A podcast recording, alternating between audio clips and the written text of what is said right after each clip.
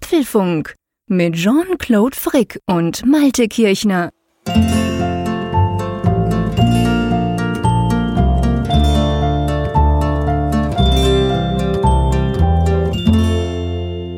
Folge 163 des Apfelfunks und Lieber Jean-Claude, ich bin wieder in mein Studio nach Hamburg eingekehrt, denn ich war heute auf, naja, Weltreise wäre übertrieben, aber ich bin heute durch die ganze Bundesrepublik gefahren, war für drei Stunden in Berlin und jetzt habe ich wieder Weiterbildungstage in Hamburg, habe das so verquickt, das war ganz praktisch und ich möchte fast sagen, ich bin ein wenig ausgepowert. Oh ja, da ist natürlich der Apfelfunk genau das Richtige, um dir wieder den Power zu geben, den du brauchst. Wobei das natürlich ein Thema ist. Wir werden drüber sprechen über dieses Wort ausgepowert, keine Frage. Ich muss trotzdem die Frage stellen nach dem Wetter in Hamburg, weil bei uns jetzt hier am 3. April am Abend spät, Mittwochabend wie immer, wo wir das aufnehmen, bei uns im Moment draußen dichtestes Schneetreiben. Ja, tatsächlich. Um 16 Uhr war es noch 18 Grad. Danach ist es innerhalb von eineinhalb Stunden auf 0 Grad gefallen. Und jetzt schneit's draußen. Für morgen sind winterliche Straßenverhältnisse angesagt. Und am Freitag soll es wieder 15 Grad sein. Völlig verrücktes Wetter, gerade bei euch. Äh, nee, bei uns. Wie, wie sieht's bei euch aus in Hamburg? Ja, ich habe heute tatsächlich drei verschiedene Klimazonen hier erlebt. Also als ich in Wilhelmshaven startete, da war es einstellig heute Morgen. Also ich glaube fünf Grad oder was zeigte das Autothermometer an noch recht, naja, winterlich kühl, frühlingshaft kühl, kann man sagen. Und als ich dann nach Berlin fuhr, da, da war ich richtig erschlagen. 19 Grad waren das dort heute. Wow. Und dann noch mhm. diese Großstadtluft. Also das, mhm. das war schon irgendwie das war wie so ein Klimaschock, wenn du aus dem Ferienflieger aussteigst, wenn du in den Süden geflogen bist. Mhm. Und Hamburg ist irgendwo so in der Mitte. Also ich gucke hier gerade mal auf meine Apple Watch, die sagte was von 11 Grad. Das entspricht auch so meinem Temperaturempfinden, was ich dann hier heute hatte, als ich hier ausstieg aus dem Zug. Also hier kann man es ganz gut aushalten. Das ist eigentlich so ziemlich frühjahrsgerecht für April. Das geht in Ordnung. Ja, ja, bei uns gibt's den Spruch, der April macht, was er will und das passt ja. jetzt auf unser Wetter im Moment ganz gut. Also ich freue mich von dem her gesehen schon wieder auf Freitag, wenn dann dieser komische Schneezwischenfall da wieder vorbei ist. Aber ja, du, ähm, drum, weil du ja in Hamburg sitzt, haben wir die heutige Sendung nicht als Live-Sendung. Normalerweise streamen wir ja die erste Sendung des Monats immer auch live, wo ihr dann quasi über Twitter, Hashtag Apfelfunk live, äh, quasi mit in die Sendung reden könnt, sozusagen.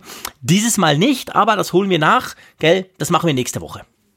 Genau, darauf wollte ich eigentlich auch hinaus. Ich wollte eigentlich gar nicht Fishing for Compliments oder Mitleid erheischen, sondern ich wollte eigentlich darauf hinaus, dass die Tatsache, dass ich hier heute Abend in Hamburg sitze und wir den Apfelfunk von hier aus aufnehmen, dann eben dann auch der Grund ist, warum wir gesagt haben, dass das mit der Live-Sendung nicht geht. Das ist einfach etwas komplizierter von den technischen Bedingungen. Ich habe hier nicht dann eben mehrere Rechner zur Verfügung und es ist eben auch so, dass die Internetverbindung nicht ganz so zuverlässig ist wie da oben an der Nordseeküste. Man soll es nicht glauben, hinter der Düne ist das bessere Kabel.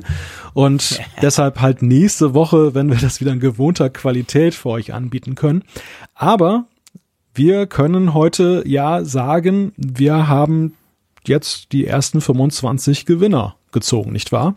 Ganz genau, und zwar für unser Apfelfunk Frankfurt 2.0 Event.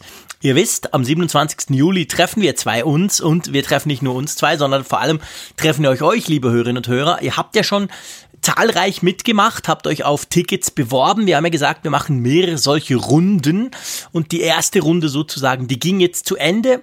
Die Gewinner wurden oder Gewinnerinnen wurden von uns gezogen in einem aufwendigen Losverfahren und ihr kriegt dann in den nächsten Tagen äh, oder sagen wir mal in der nächsten Woche oder so sicher eine E-Mail von uns, damit ihr wisst, hey, ich bin dabei und damit ihr euch schon zusammen mit uns freuen könnt und wir machen dann wahrscheinlich in ein paar Wochen die nächste Runde, oder?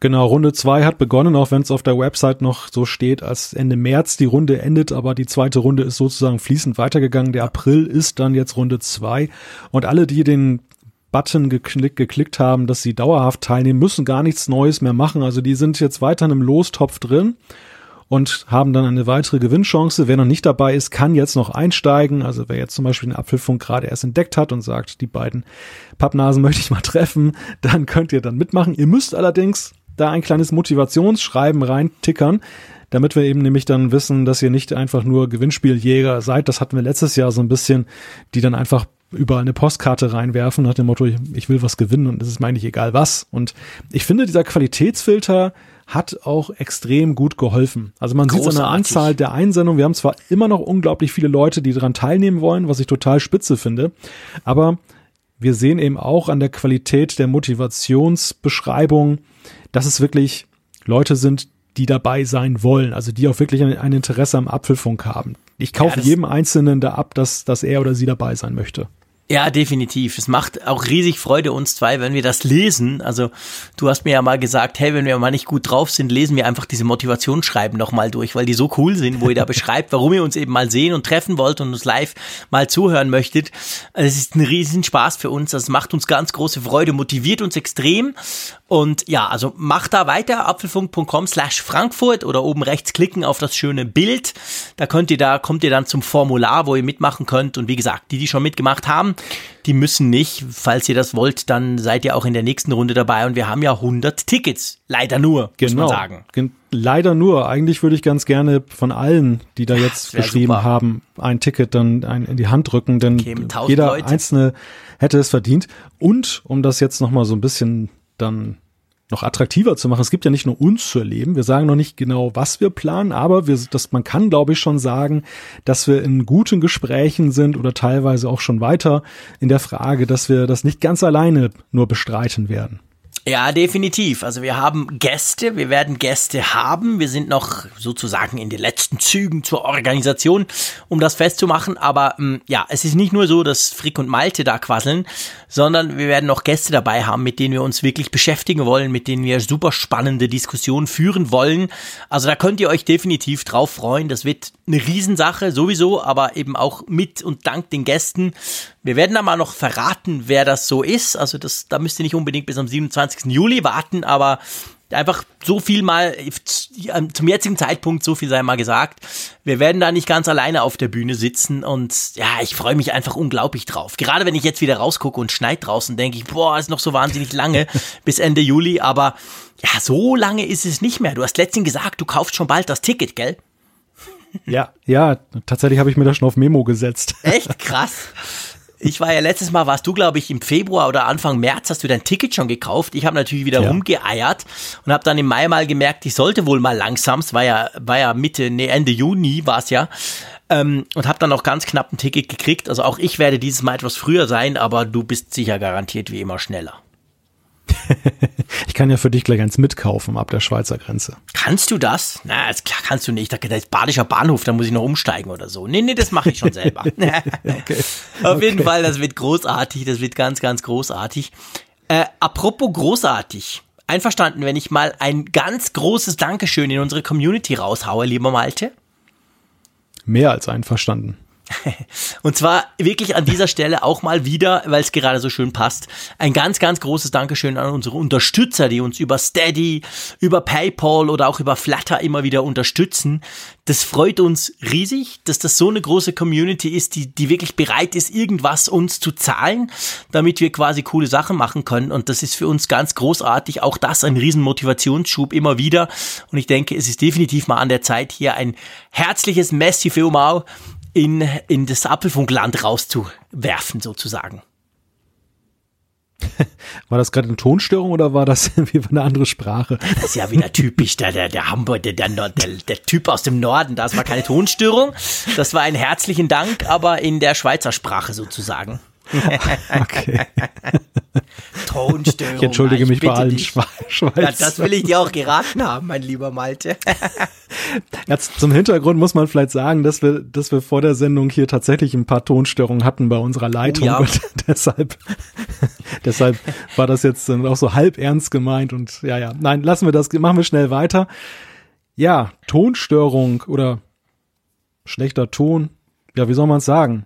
Missstimmung das ist ja ein Thema, glaube ich, das die letzte, letzten Tage so beschreiben würde. Und, und ich leite mal über direkt an unsere Themenliste. Unser erstes Thema ist recht naheliegend. Viele haben auch gesagt, da sprecht ihr doch drüber. Natürlich sprechen wir darüber. Wir müssen darüber sprechen. Wir haben ja immerhin da anderthalb Jahre drüber gesprochen. Es geht um das Schicksal der Airpower. Ausgepowert. Ja. Die Airpower ist abgesagt. Allerdings, da freue ich mich schon riesig drauf. Wir werden über das EKG auf der Apple Watch sprechen. Da ging es nämlich Schlag auf Schlag letzte Woche. Woche. Wir haben das inzwischen getestet und wir sagen euch, ob wir gesund sind und ob wir in der Apfelfunk noch ein bisschen weitermachen dürfen. Wir heben mal wieder die Topfdeckel in der iPhone-Gerüchteküche und gucken mal nach, was da so brodelt. Da geht nämlich momentan einiges in Sachen iPhone. Ja, wir sprechen mal drüber.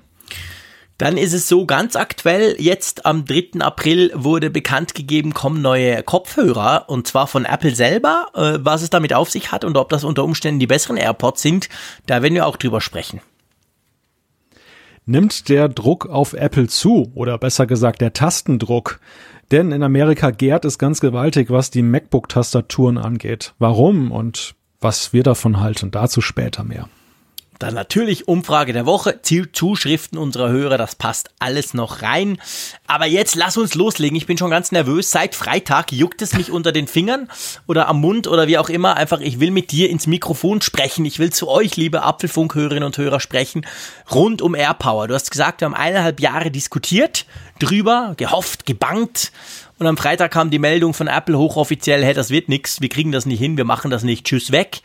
Und ähm, ja, also schon, schon, also ich glaube, das darf man jetzt mal sagen, das dürfte wahrscheinlich das letzte Mal sein, dass wir ausführlich über AirPower sprechen, aber wir müssen uns noch mal Zeit nehmen und darüber sprechen und vor allem, das Ding kommt nicht. Ich krieg nie einen AirPower auf meinen schönen Tisch hier. Ja, zunächst mal müssen wir eigentlich über die Rahmenbedingungen dieser Nachricht sprechen, denn das war ja schon ein ziemlicher Hammer, wie das gelaufen ist. Es hat ja nun sehr lange gedauert, wo dann nichts passierte. Es gab ja mal diesen ursprünglichen Termin, der nicht gehalten wurde, dann gab es gar keinen Termin mehr. Dann glaubten einige schon, dass AirPower tot ist. Und jetzt zuletzt war es ja eher so, dass das Gegenteil wieder sich einstellte. Also viele redeten wieder darüber, dass AirPower offenbar kurz bevorsteht. Aus der Zulieferer Zuliefererkette war das zu hören. Es, es war so, dass Produktabbildungen da waren. Auf der Apple-Website war ein neues Bild aufgetaucht. In der iOS 12.2 war, waren Dinge aufgetaucht, die darauf hindeuteten, nicht zuletzt die AirPods 2 Packung. Da gab es diese, diese Fotos, wo dann das Ladecase auf einer AirPower Ladematte lag und es wurde schon erwartet in dieser einen Woche mit den ganzen Pressemitteilungen, dass AirPower vielleicht kommen könnte. Und als das nicht passierte, dann aber doch spitzte sich das letzte Woche zu, dass immer mehr amerikanische Blogger schrieben, ich glaube, Freitagnachmittag wird was in Sachen AirPower passieren. Also mhm. es gab irgendwie dieses, diese, diese Anzeichen, dass bei AirPower jetzt was passiert.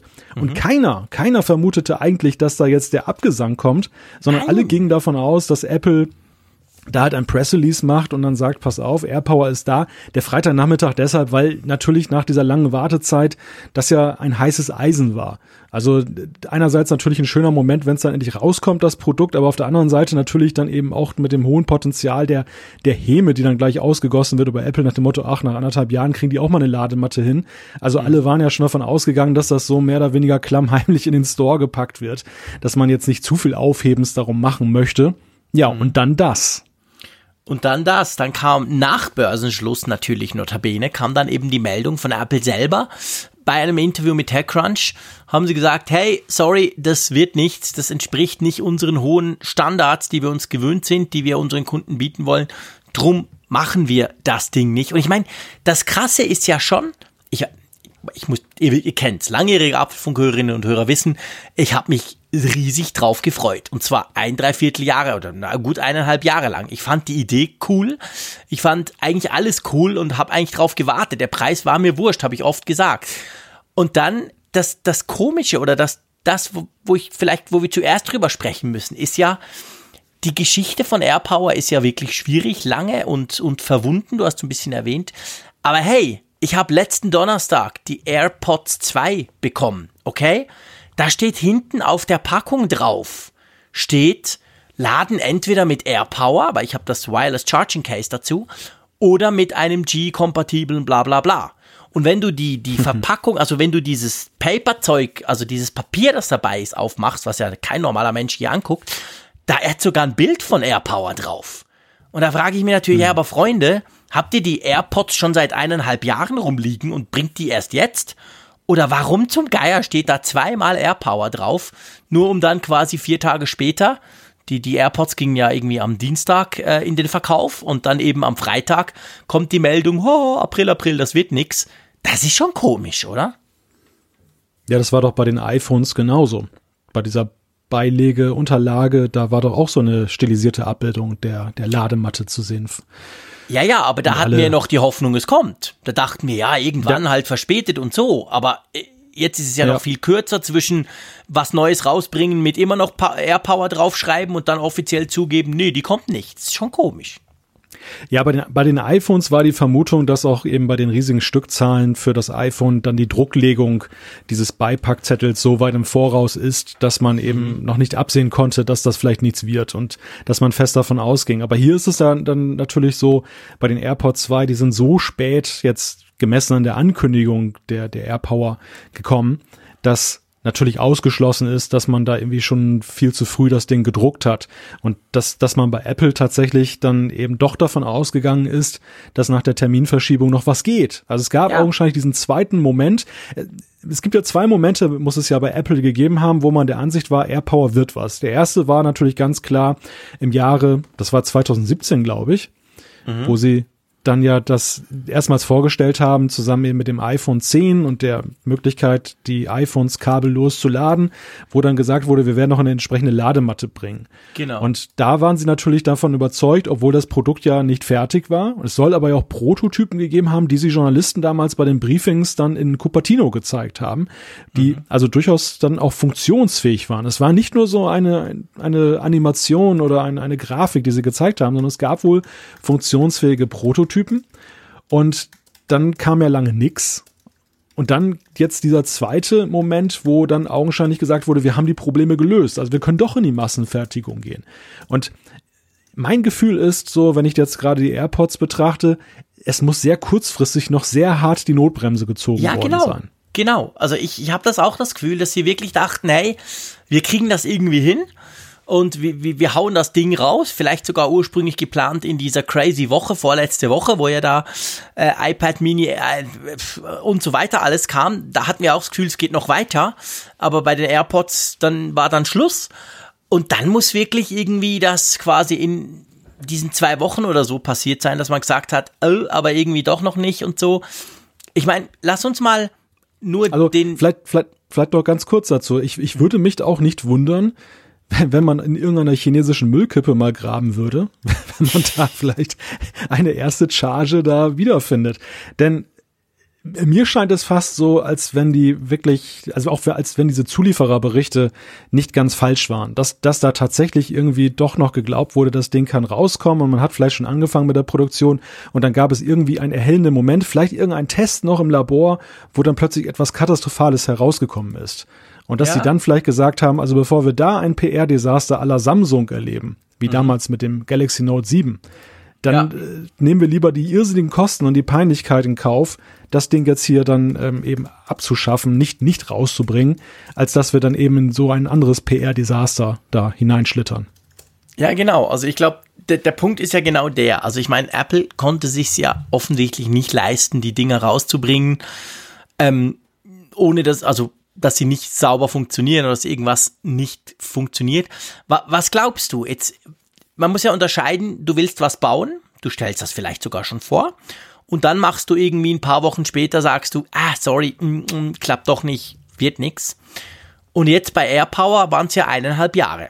Also man kann ja sagen, die haben eineinhalb, salopp gesagt, die haben eineinhalb Jahre versucht, das Ding zum Laufen zu kriegen und es ging irgendwie nicht. Auf der anderen ja. Seite ist natürlich nach eineinhalb Jahren, und darauf will ich, die Frage will ich dir jetzt gleich stellen, ist der Druck, wenn du nach eineinhalb Jahren kommst, muss es ja salopp gesagt noch viel besser sein als am Anfang, weil hey, du hast ja eineinhalb Jahre noch Zeit nach der, nach der Vorstellung.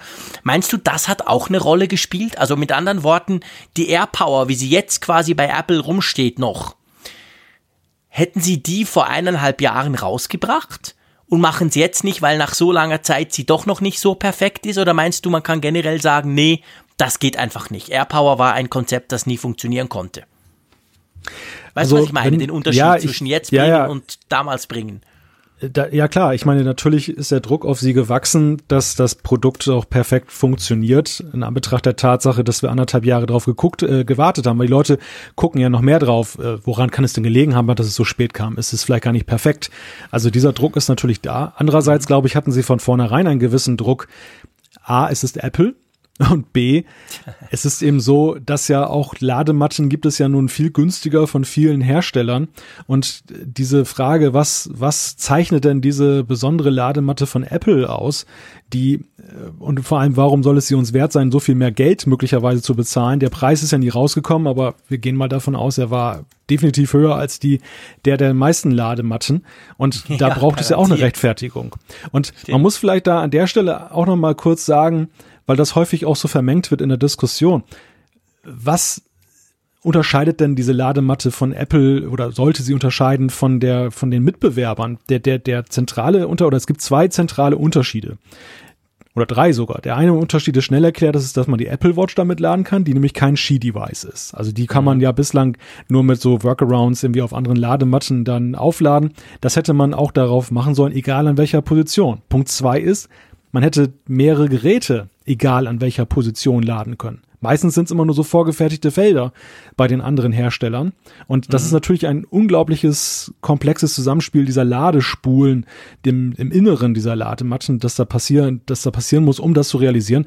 Und das dritte ist dann der, der Faktor Software, dass ja eben AirPower sollte sich dadurch auszeichnen, dass du quasi das iPhone-Display als Statusanzeige hast, wie es um den Ladestand der Devices äh, steht, die da gerade drauf liegen. Ja, ja, genau.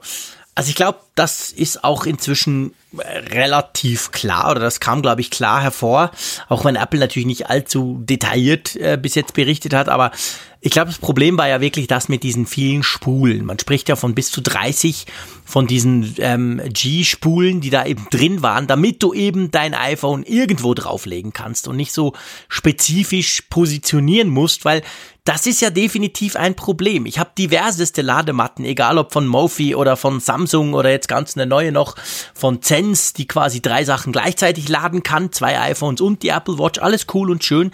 Aber das Problem ist natürlich, du musst sehr genau drauf gucken. Und wenn du am Abend nicht genau guckst und das Ding einfach drauflegst, dann kann es dir morgen passieren, dass da nichts geladen wurde. Und genau dieses Problem wollte Apple umschiffen. Und ich glaube, daran ist es gescheitert. Nicht an der Software. Ich glaube, das hätten sie hingekriegt. Da, da hat man ja in iOS ganz viele Sachen gefunden, an die diese AirPower, also Softwarestücke, die dieses AirPower-Teil eben sind. Sondern ich glaube, das war das Problem. Also der Anspruch, hey, legst es irgendwie drauf, egal wie, es wird geladen. Ich glaube, das hat ja. physikalisch nicht funktioniert. Das ist ja auch das, was man Gerüchte halber immer gehört hat, dass eben Apple massive Probleme mit Überhitzungen gehabt ja, genau. haben soll, was ja auch durchaus plausibel ist, weil wenn du so einen Hotspot hast, dass die Geräte zum Beispiel alle in einer Ecke liegen und die Ladespulen dort dann in der Ecke dann halt auch alle dann auf, auf Hochtouren laufen, mhm. dass du dann natürlich Folgeprobleme hast, dass sich das ganze Ding dann einfach auch total erhitzen kann, bis hin zu, dass es in Flammen aufgeht. Und das soll ja angeblich beim ersten Mal der, das Hemmnis gewesen sein, dass man gesagt hat, um Gottes Willen, die können wir nicht rausbringen, die muss nochmal wieder in die Forschung zurück. Und wer weiß, ob man im zweiten Anlauf vielleicht das Gefühl hatte, jetzt klappt es und dann hat man dann doch festgestellt bei irgendeinem Test, ähm, dass es eben unter Belastung doch nicht funktioniert. Ich glaube auch, so wie du, dass die Software nicht das Problem ist, weil da geht es ja eigentlich nur darum, und da hat Apple beste Voraussetzungen, dass ja die Devices, die auf der Ladematte sind, müssen ja nur für sich ermitteln, ich werde geladen, das wissen sie jetzt schon, ja. und müssen diesen Status dann untereinander kommunizieren. Das können sie zum Beispiel per Bluetooth machen oder per NFC. Genau. Also all das sind kein, ist kein Hexenwerk für Apple, weil Apple das an anderer Stelle ja auch schon betreibt. So funktioniert ja zum Beispiel dann das Koppeln der AirPods, so funktioniert mittlerweile dann eben auch der Pencil. Also mhm. viele Geräte kommunizieren ja schon auf so einer Low-Level-Art und Weise und dann gibt es entsprechende Anzeigen ja auch dann, wie steht es um den Ladestand, was passiert da gerade und so weiter.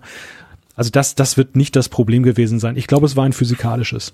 Ja, ich glaube auch. Vor allem, weil, weil, weil das können ja jetzt Ladematten auch schon. Also ich erwähne nochmal, ich habe seit gestern diesen Dual Wireless Charger. Ich habe mir natürlich wirklich, bei mir war es wirklich so, oh shit, Freitag, AirPower kommt nicht, okay, ich brauche eine Alternative. Habe ich ein bisschen rumgesucht, habe jetzt was bestellt.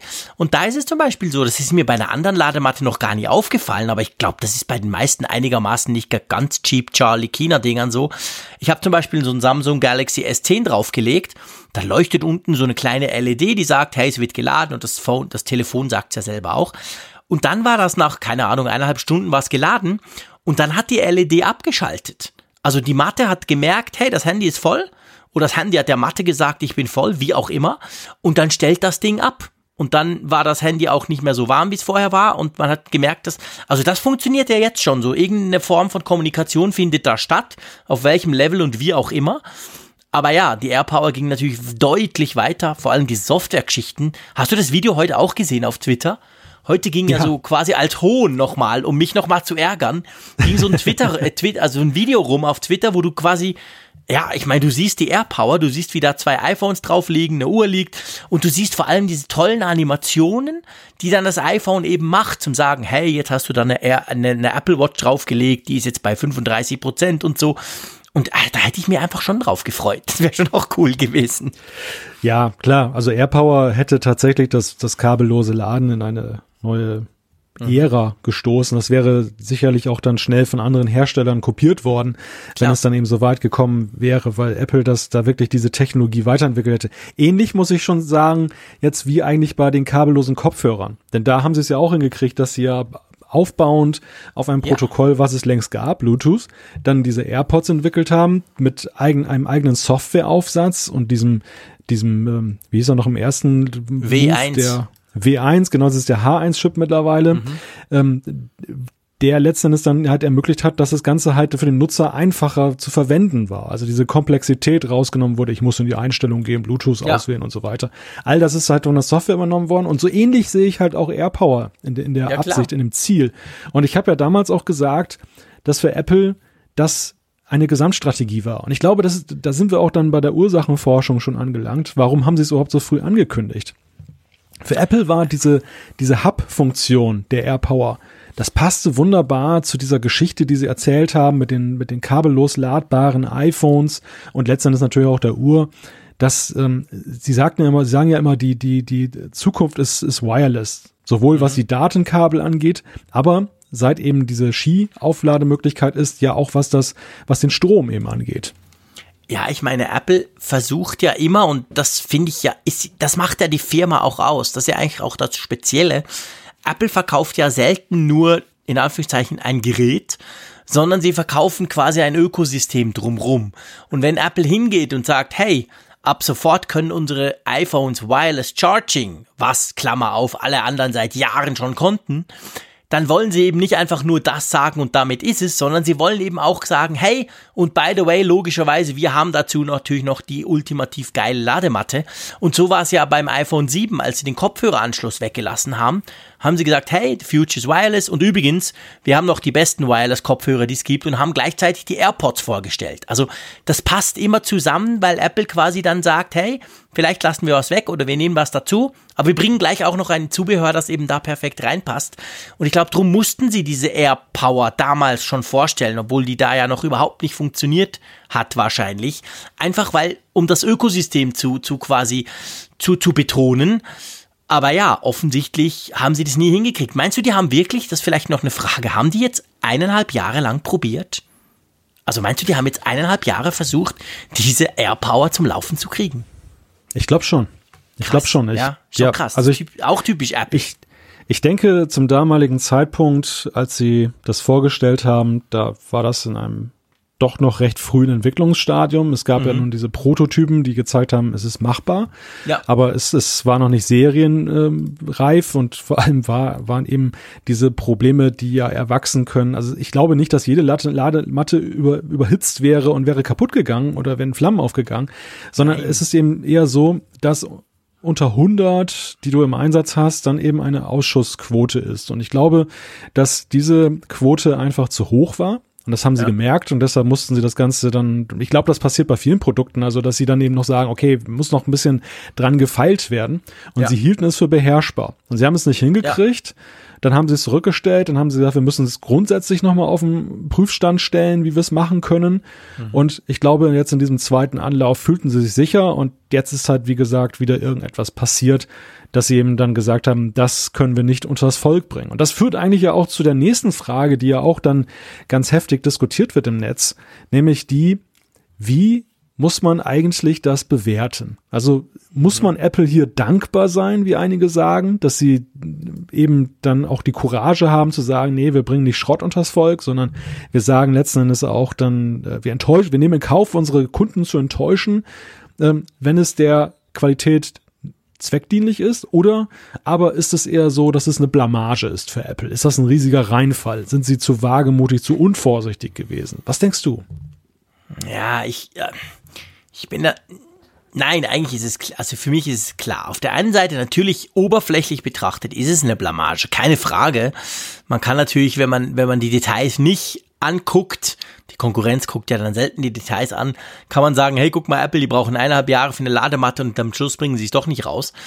Auf der anderen Seite, wenn du eben den Kunden ins Zentrum stellst, und das tut Apple eben als eine der Firmen, die das wahrscheinlich am konsequentesten machen, dann musst du sagen, okay, du hast zwar viele Kunden erfreut mit der Meldung, du hast viele Kunden quasi ungeduldig gemacht lange und du hast am Schluss viele Kunden enttäuscht, aber diese Enttäuschung, die auch ich jetzt empfinde, weil AirPower eben nicht kommt, ist natürlich viel kleiner im Vergleich, als wenn AirPower kommen würde und ich stelle fest, boah, aber das Ding funktioniert entweder nicht richtig, es wird viel zu heiß, mein iPhone stürzt ab oder was auch immer. Dann wäre natürlich der, der, der, der, der Kunde noch viel enttäuschter. Also von dem her gesehen lieber so. Und ich glaube auch, dass sie eben eineinhalb Jahre gebraucht haben.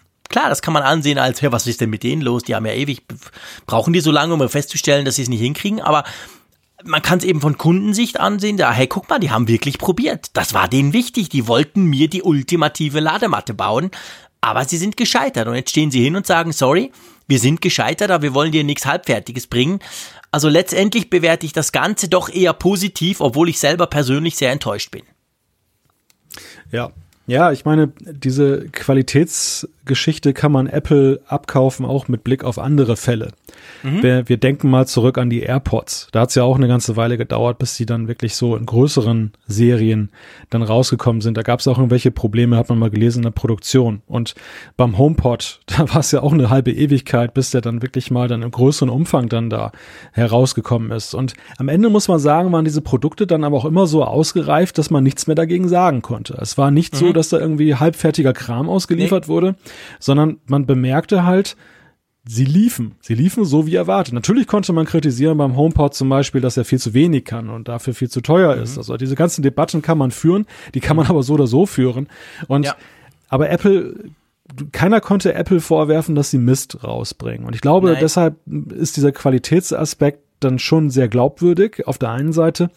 Auf der anderen Seite glaube ich allerdings auch, dass es PR-mäßig nur noch eine, eine Abwägung am Ende war, was tut uns mehr weh. Also tut es uns mhm. mehr weh zu sagen, ähm, und das ist ja tatsächlich ein Präzedenzfall, Apple, selbst Apple kriegt Dinge nicht mehr hin. Natürlich weiß jeder, mhm. dass Apple, auch Apple nicht alles machen kann.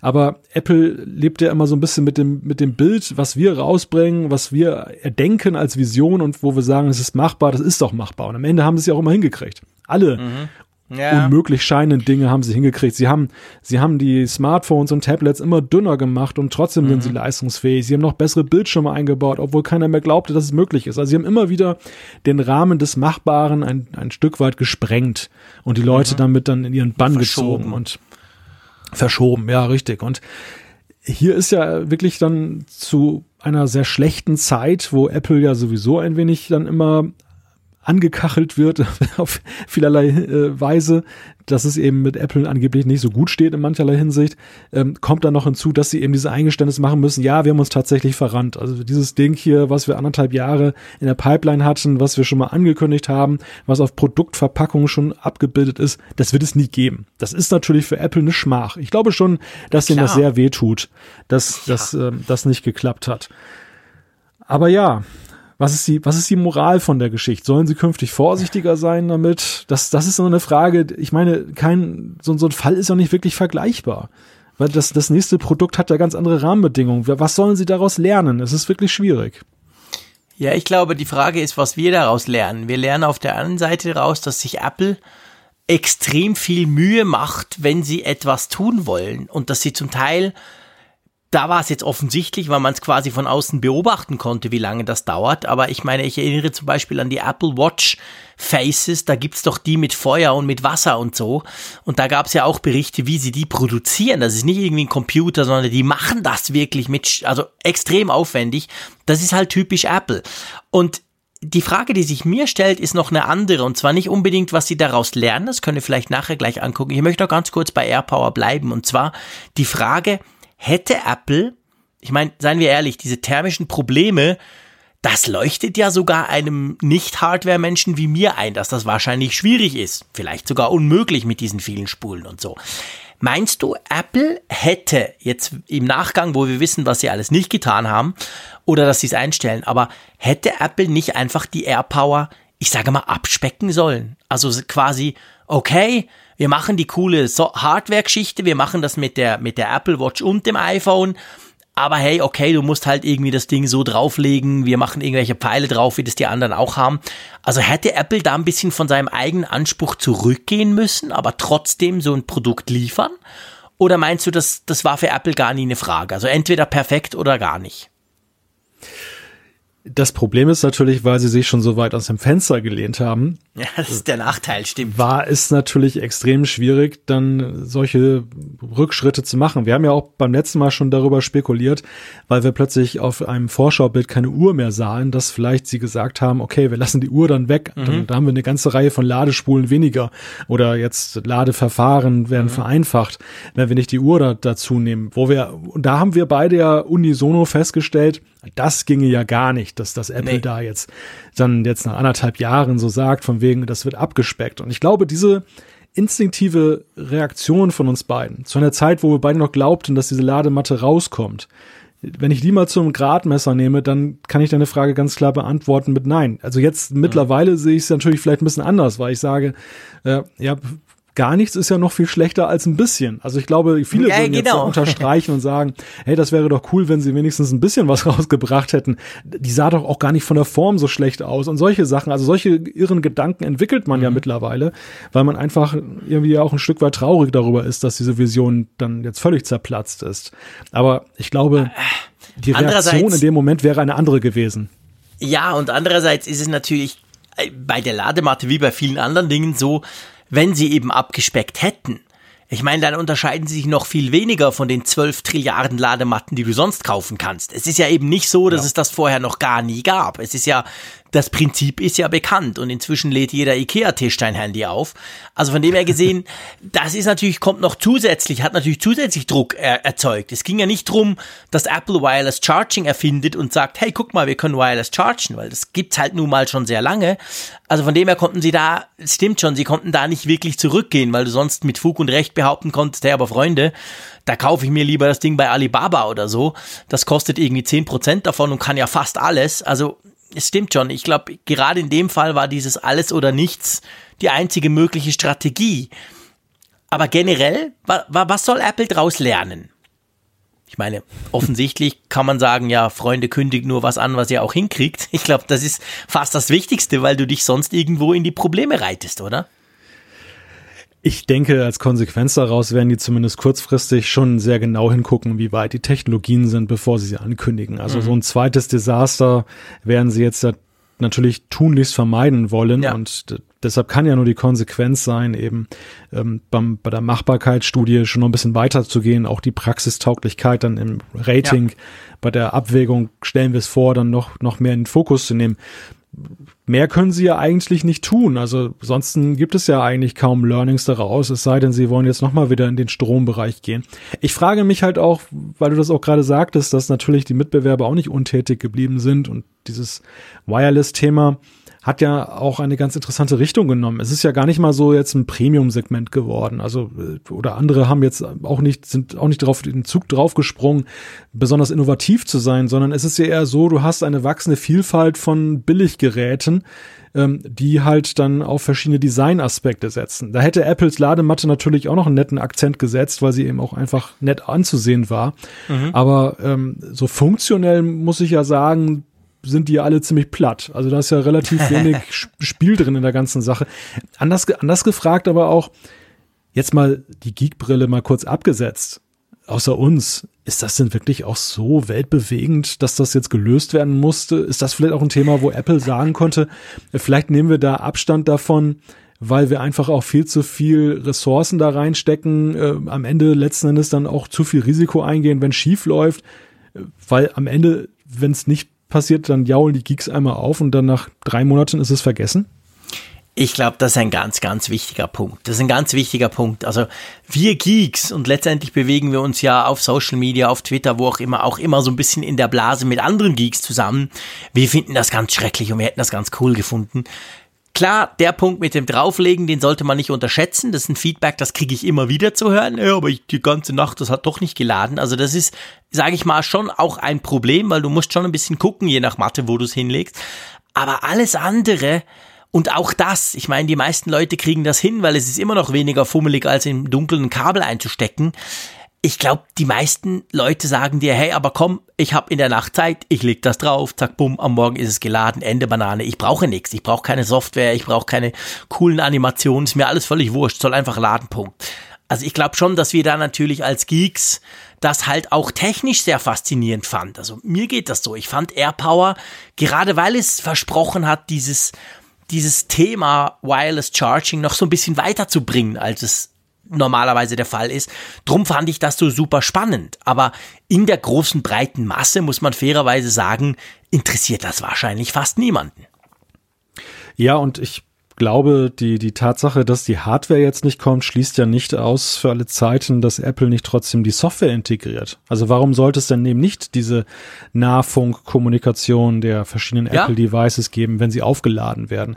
Das, das hat Beispiel, ja trotzdem genau. einen Wert für den Nutzer. Also gerade jetzt mit, wenn ich jetzt mal die AirPods 2 denke, ich habe jetzt die hier auch mittlerweile, dieses Wireless mhm. Case und ähm, es ist ja immer so ein bisschen rätselhaft, wenn du das auflädst, das war vorher mit dem Kabel schon so, äh, wann ist es denn aufgeladen? Du musst es aufklappen und dann siehst du eine Leuchtdiode mhm. dann, oder jetzt mittlerweile glaube ich hier außen, dann mhm. wann es aufgeladen ist, aber trotzdem, es, es wäre ja eigentlich ein nettes Feature, wenn du es einfach auf dem iPhone sehen könntest und das wäre ja so ein Benefit Absolut. gewesen von der AirPower. Ja. Also ich möchte gar nicht mal so behaupten, dass vielleicht nicht von AirPower irgendwas übrig bleibt von den Ideen, ja. die da reingeflossen wären. Da hast du absolut recht. Und gerade der Punkt, du sprichst da einen sehr wichtigen Punkt an. Oder auch bei der Apple Watch.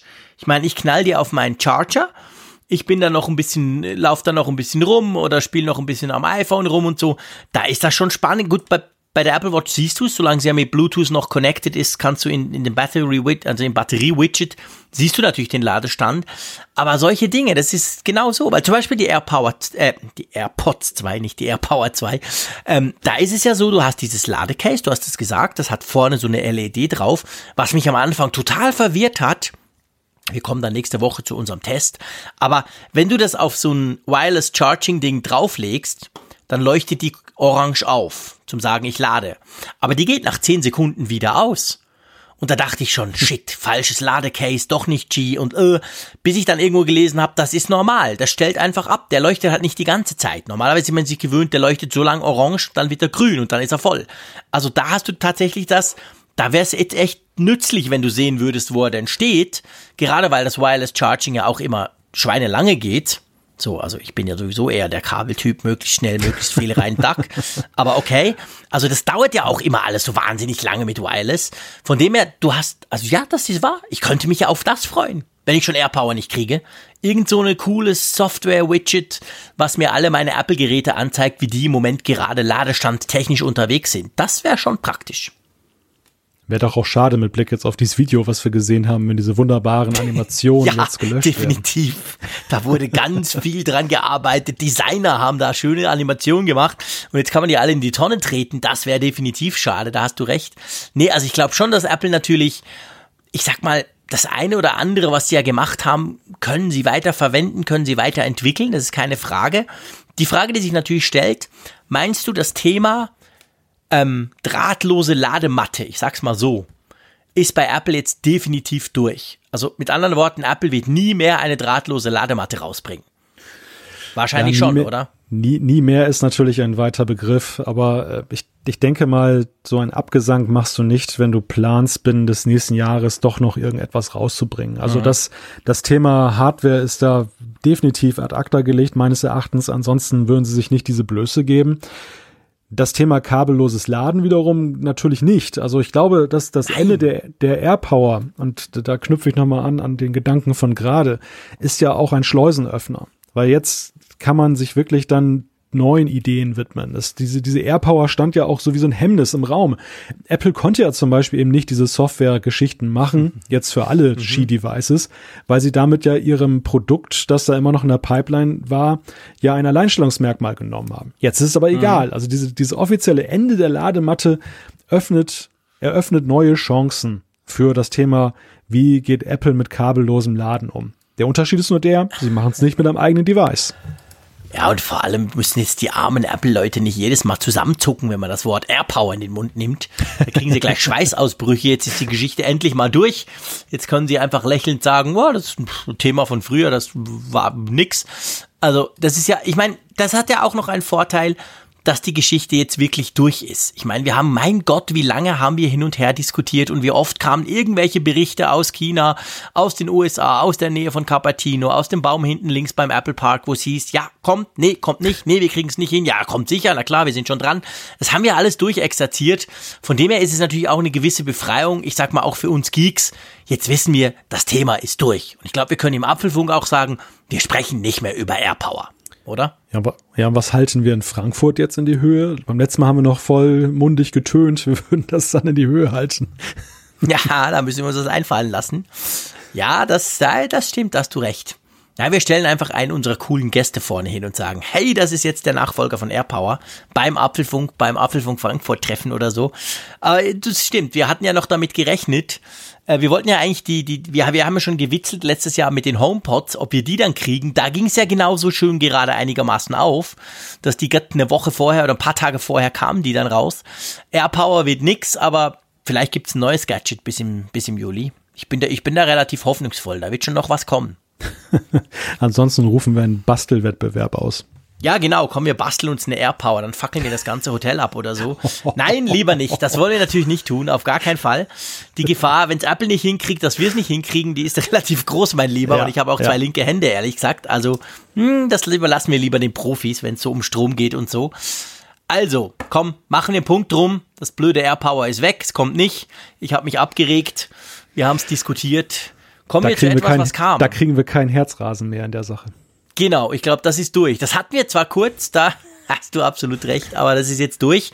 Aber wenn wir Herzrasen bekommen würden, dann würde uns unsere Apple Watch jetzt darauf hinweisen, oder? Ja, zumindest können wir es dann perfekt analysieren und gucken, ob mit uns irgendwas nicht stimmt oder ob es jetzt nur normale Geek-Aufregung ist, in Anführungszeichen.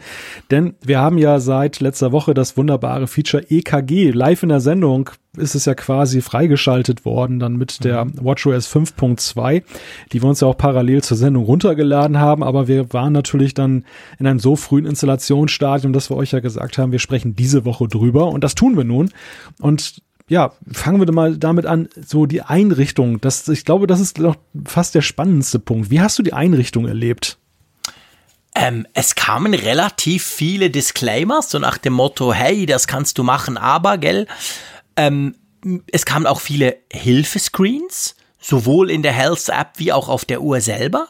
Also es ist nicht einfach so, dass du EKG machst und paff, sondern es kam mir vor, du musst, vor allem musstest du ja zweimal noch dein Geburtsdatum angeben, wo ich so dachte, hey, Apple, ihr wisst gar, also ihr wisst ganz viel über mich, ihr wisst wahrscheinlich mehr über mich als ich selber, aber vor allem wisst ihr mein Geburtsdatum schon seit 2000 Jahren in eurem iCloud-Account. Äh, da habe ich mich leicht gewundert, habe dann aber nachträglich gelesen, dass es offensichtlich eine regulatorische Geschichte ist, weil mhm. die Funktion, glaube ich, erst ab 21 oder so frei, also äh, erlaubt ist oder so oder ab acht. Auf jeden Fall, da ist irgend noch sowas mit dem Alter drin und drum musst du das wie spezifisch nochmal bestätigen, dass du eben nicht minderjährig bist, sonst dürftest du das nicht brauchen oder so.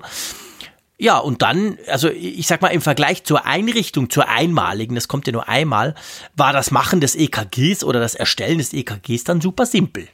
Wie ging's das dir? stimmt. Das stimmt, aber ich würde ganz gerne mal bei der Einrichtung bleiben, denn mhm. der Punkt der Regulatorik, man merkt an dieser, an dieser Einrichtungsgeschichte sehr klar, woran es denn auch jetzt so lange gehakt hat. Also, dass genau mhm. solche Details augenscheinlich zwischen, zwischen Apple und der Zulassungsstelle verhandelt wurden, dass eben darauf hingewiesen wird, man kann keinen Herzinfarkt verlässlich damit erkennen, man sollte zum Arzt gehen, wenn man ein Stechen verspürt und so weiter. Also, es sind ja diese ganzen Sachen, die da aufpoppen. Mhm. Und auch alleine schon so das Handling. Also, die, ich wunderte mich so ein bisschen darüber, dass man nicht gleich in der EKG-App loslegen konnte, sondern dass man erstmal halt in diese Health-App gehen musste auf dem ja. iPhone.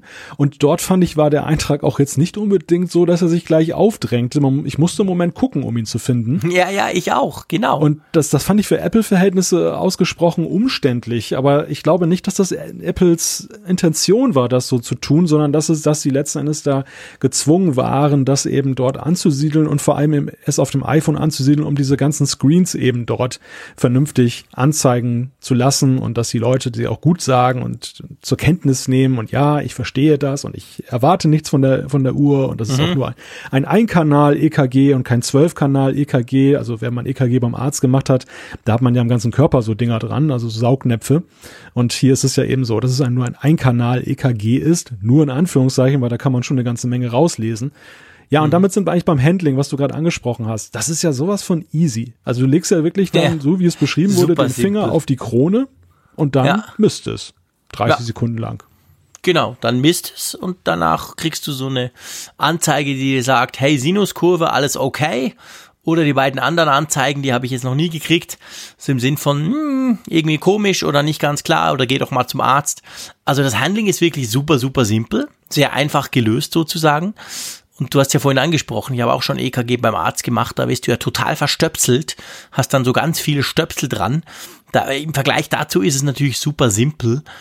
Ähm, auch wenn man, muss man ja fairerweise sagen, letztendlich mit dem Resultat nicht viel anfangen kann, oder? Ja, man sieht halt, dass man lebt, ne? Also ja, genau, so diesen, ja, genau. Hat so Falls dann auf Zweifel bestanden. genau, man hat so ein Emergency Room äh, Symbol dann halt dann in so einer in so einem Graphen, dass man sieht, okay, dieser Sinusrhythmus.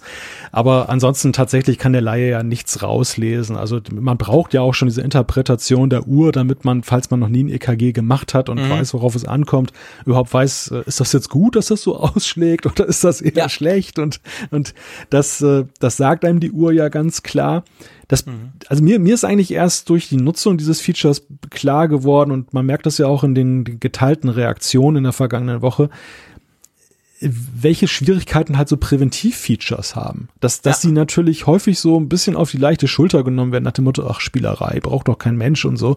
Und ähm, das bei der Prävention ist es halt so, dass halt die Fälle, die verhindert wurden, sind ja die, die in die in der Waagschale besonders schwer wiegen.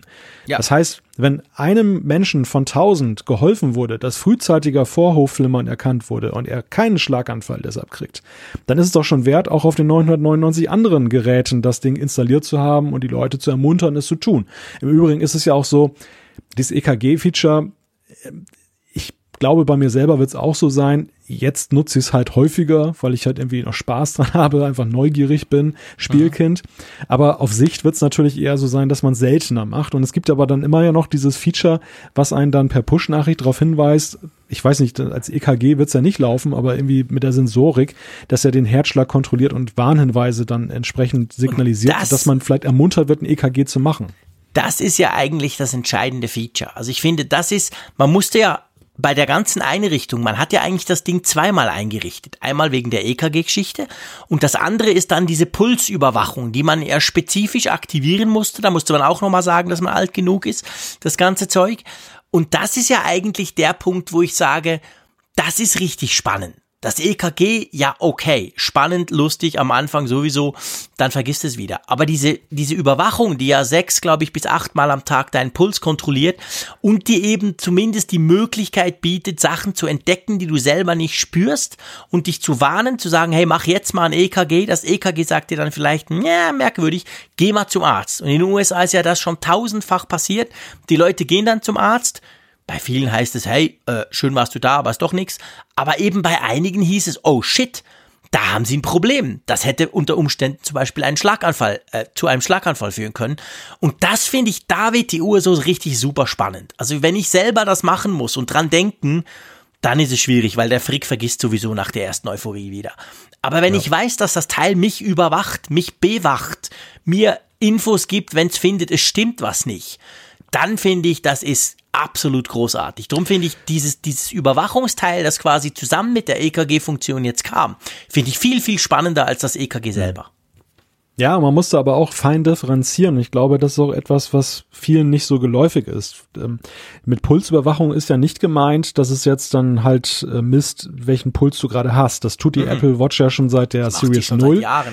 Ja. Das, da von Anfang an konnte sie das, dass du eben dann auch passiv im Hintergrund diese Überwachung mit diesem Lichtsensor hast und du kannst halt dann über den Tagesverlauf in einem Graphen dir angucken, wann zum Beispiel dein Herz besonders schnell schlägt und wann langsam. Aber neu ist halt jetzt, dass es dann eben noch diese Analysekomponente hat, dass es also auf Anzeichen achtet, die eben weniger mit der Frequenz zu tun haben, als eben mit der Abfolge mhm. und dann eben weitergehend das Ganze machen.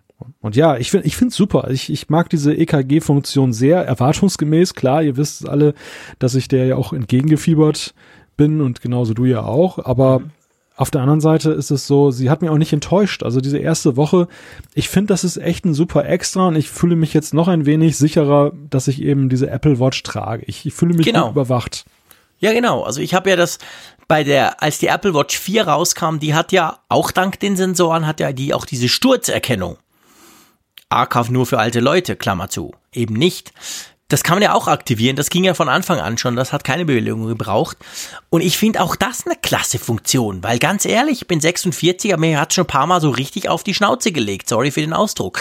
Und da bin ich, mir ist zwar nie was passiert, aber ich bin eigentlich froh, dass ich weiß, wenn es mich mal ganz fest hinhaut irgendwie, wenn es jetzt morgen schneit ja bei uns gerade, äh, und ich mich tatsächlich verletzen sollte, dann bin ich eigentlich froh, dass die Uhr dann zum Beispiel jemanden anruft. Also das finde ich auch eine super spannende Funktion, die man nicht unterschätzen sollte. Und das jetzt natürlich noch mit dieser, das geht noch eine Stufe weiter, was du gesagt hast, mit dieser Analyse deines, deines Pulses beziehungsweise eben deines Herzschlags.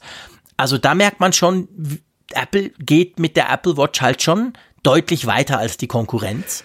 Und das ja. finde ich cool. Wobei ein Punkt in dem Zusammenhang natürlich auch ist, man muss dem Gerät ja auch vertrauen können. Also nicht jetzt funktionell Klar. vertrauen. Also ich meine jetzt nicht im Sinne von äh, funktioniert die Erkennung. Das ist natürlich auch erstmal ein Kriterium. Aber ich muss meinem Gerät auch vertrauen können, dass es diskret ist, dass es das für sich behält. Und das ist eben so ein Punkt, wo Apple ja sehr offensiv mit umgeht, dass sie sagen, Privacy, Datenschutz ist unser ganz großes Thema. Wir verkaufen die Geräte um die Geräte zu verkaufen und nicht um Daten zu akquirieren und die wir dann verkaufen. Mhm. Und gerade bei so einem Device ist es so, dass es ja viele Hersteller momentan gibt, wo ich nicht unbedingt der Ansicht wäre, dass ich mir ja. da sicher sein kann, dass sie das nicht noch irgendwie nachträglich vergolden. Und das ist so ein ganz wichtiger Punkt. Und da darf Apple natürlich auch keinen Fehler machen. Es darf niemals passieren, dass da irgendwie ein anderer Eindruck entsteht. Nein, und ich glaube, da zahlt sich jetzt natürlich aus. Apple ist ja schon recht lange auf dieser Schiene Datenschutz. Nicht erst seit Facebook in seinen Skandalen untergeht und alle anderen auch. Das haben die schon ganz lange gemacht. Und es wurde ihnen ja zumindest anfänglich, übrigens auch von mir, gebe ich gerne zu, ja auch so ein bisschen um die Ohren gehauen. So nach dem Motto, hey, guck mal, wie, wie schlecht Siri ist. Die kann ja nix. Ist ja pff, kein Wunder, jetzt macht halt mal ein bisschen mehr McCloud und so. Aber Apple ist das sehr konsequent gegangen, diesen Weg. Und das hilft ihnen jetzt natürlich, wenn sie solche, ich meine ja hoch, privaten Funktion bringen. Ich meine, mein mhm. Gott, ich will doch nicht, dass irgendjemand mein EKG liest oder sieht, ja. wie oft ich umgefallen bin oder so Mist. Ja. Also, aber ich glaube, das ist dann eben, das nehmen die Leute dann tatsächlich auch eher zur Kenntnis, weil man sagt, ja, aber Apple, das sind doch die, die schon lange mit Datenschutz und so. Also ja, da, da, da, da billigere ich Apple einfach mehr Vertrauen zu, als ich das bei anderen Firmen mache. Das, das, aber du hast gerade sehr schön den qualitativen Unterschied benannt. Es geht halt nicht mehr längst nur um diese, diese digitalen, diese digitalen Footprints. Wo bewege ich mhm. mich im Netz? Das ist manchmal auch schon schlimm genug, wenn das rauskommt, was mhm. ich im Netz treibe oder mit wem ich schreibe oder was ich schreibe. Also auch da ist Privatsphäre ein ganz hohes Gut, aber hier geht es ja wirklich ins Eingemachte. Da geht es jetzt um die Vitaldaten. Da gibt es auch viele Leute, die, und das ist ja mal dieses Schreckensszenario. Was passiert eigentlich, wenn wir so eine Art Blackbox für den Körper haben? Also natürlich mhm. könnten dann Versicherer sagen, okay, du bist kerngesund, du musst weniger Krankenversicherung bezahlen, weil es unwahrscheinlicher ist, dass du ein Problem bekommst. Mhm. Aber was machen denn die Leute, die eben dann die Probleme haben tatsächlich? Die mhm. ist für die dann eine Krankenversicherung dann nicht mehr erschwinglich. Und das sind ja so Ängste, die da sind, wenn man eben solche Geräte unters Volk bringt, die massenhaft dann eben Leute ständig überwachen und dann sehen, aha, das ist ein Herz-Kreislauf-Patienten potenzieller. Aha, der hat einen viel mhm. zu hohen Puls, der ernährt sich schlecht und so weiter. Mhm. Also das, das sind so Punkte, die, wo es eben umso wichtiger ist, dass der Datenschutz gewährleistet wird und ja, da muss man halt die Reputation auch erstmal haben, dass, dass die Leute da überhaupt Vertrauen eben knüpfen. Ja, absolut. Also das sind extrem private Daten Und da, da, da, da, das ist genau wie du sagst. Also wenn man das dann alles verknüpft miteinander und dann, dann wird's richtig kritisch. Also da, da muss man schon sehr viel Vertrauen auch mitbringen, um sowas überhaupt zuzulassen, dass eine Uhr sowas speichern darf und aus, auswerten darf. Aber ich glaube, Apple ist da besser aufgestellt als manche andere, als manche andere Firma und hat das eben auch, ich sag mal, von langer Hand vorbereitet. Das darf man sicher so sagen. Ja, gut, also, wir machen ab und zu ein EKG, würde ich mal sagen. Wir gucken mal, wie sich das so entwickelt. Vielleicht, was ich schon auf Twitter lesen konnte, übrigens auch von Raphael Zeyer Prost. Ähm, man sollte es nicht machen, wenn man zum Beispiel Fahrrad fährt oder so, weil dann kann es dann durchaus mal sein, dass das EKG findet, da ist irgendwas komisch dran. Also man muss ja schon eigentlich ruhig da sitzen und nicht dazu irgendeinen Workout machen oder so.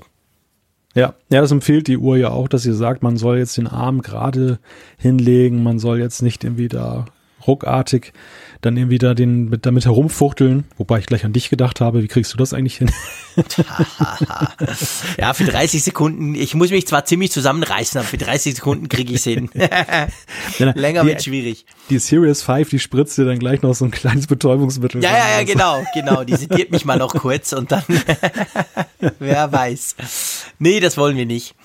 Ähm, was ich durchaus möchte, lieber Malte, und das meine ich ganz ernst und ohne, ohne Scherz, ich möchte ein iPhone mit mehr Akku. Das möchte ich schon lange. Seit dem ersten Tag des iPhones eigentlich.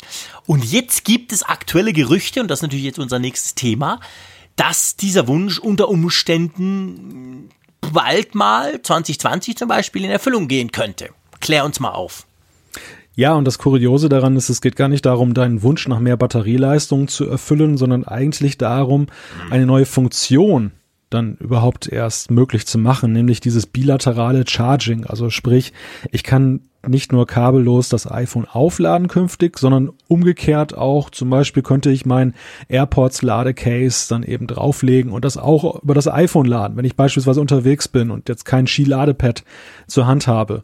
Und da ist es natürlich dann blöd, wenn die ohnehin schon gut proportionierte Batterie, sage ich jetzt mal, die dann genau ausreicht für einen Tag mit dem iPhone, wenn die dann zusätzlich dann noch dann in Mitleidenschaft gezogen wird durch diese Aufladen. Also macht man sie lieber ein bisschen größer, dass sie dann mehr Kapazitäten hat. Und das ist das Gerücht für das 2019 iPhone. Mhm. Genau. Ähm, ja, also vielleicht kurz zu diesem Reverse Wireless Charging oder je nachdem, wie das genannt wird. Das haben wir, kennen wir von Huawei. Die haben das mit dem Mate 20 Pro im Oktober gebracht. Äh, Samsung ist jetzt mit dem Galaxy S10 nachgezogen. Ähm, ich, ich teste das alles, aber ich muss dir ganz ehrlichweise sagen, ich finde, das sind reine Gimmick-Funktionen. Klar, es ist witzig, es ist lustig. Es macht unter Umständen bei so Dinger wie den AirPods natürlich absolut Sinn. Die haben einen kleinen Akku, der ist einigermaßen schnell aufgeladen. Aber grundsätzlich ist es halt schon sehr, sehr langsam. Also gerade das Huawei, das lädt dann nicht so schnell wie die Ladematte, die du da auf deinem Schreibtisch liegen hast.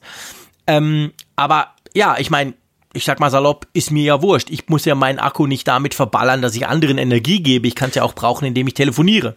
Hm. Das, das ist der Punkt. Also es gibt ja keinen oder wenige, die sich darüber beschweren werden, wenn der, wenn der Akku genau. leistungsfähiger wird. Wobei natürlich dann Größe dann auch bedingt, dass es vielleicht dicker wird oder schwerer wird. Gut, da gibt es vielleicht doch ja, Leute, doch die egal, das nicht gut oder? finden.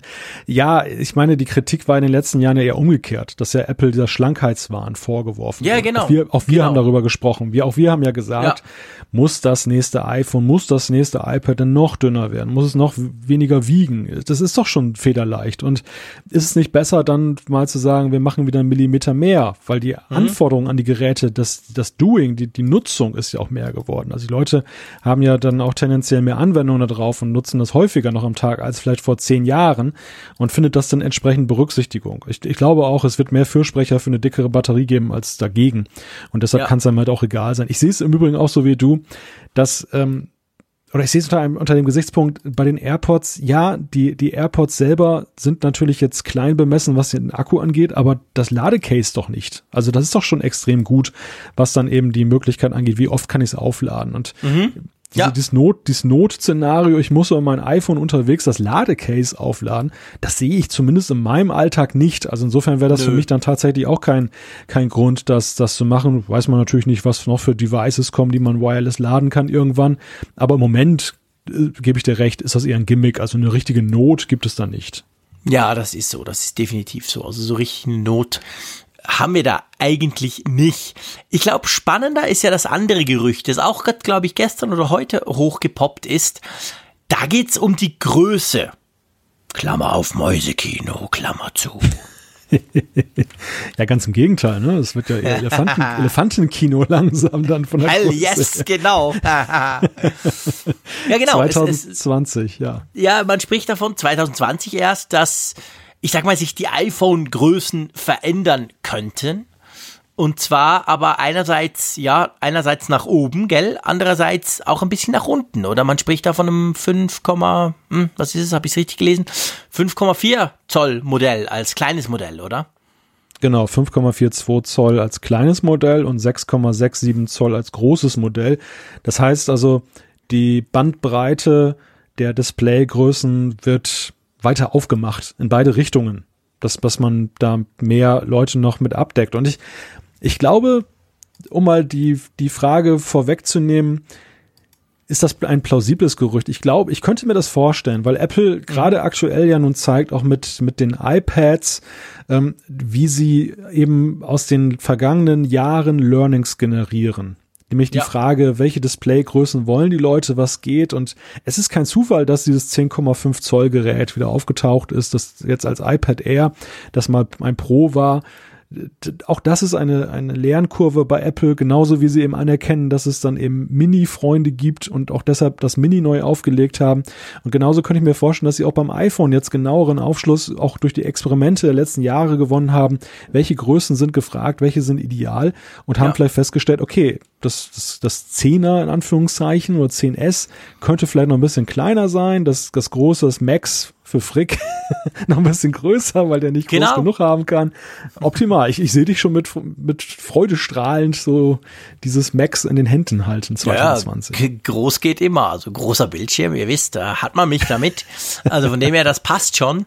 Ich meine, spannender ist ja, ich sag mal, die Größe, ob das jetzt 6,4, 6,7 ist oder so. Pff, sind sowieso Klopper, sagen wir es mal so. Aber spannender ist ja, dass in Anführungszeichen kleine ich meine, wir wissen ja, Apple geht ja ganz klar in die Richtung, hey, äh, die iPhones sind quasi iPhone 10 mäßig, also randloses Bildschirm, Face ID und all die schönen Geschichten. Wir haben ja jetzt das iPhone 10R, was ja doch recht groß ist, deutlich größer als das 10S. Ähm, das würde ja dann heißen, dass wir eigentlich ein kleineres plus minus 10R kriegen, oder?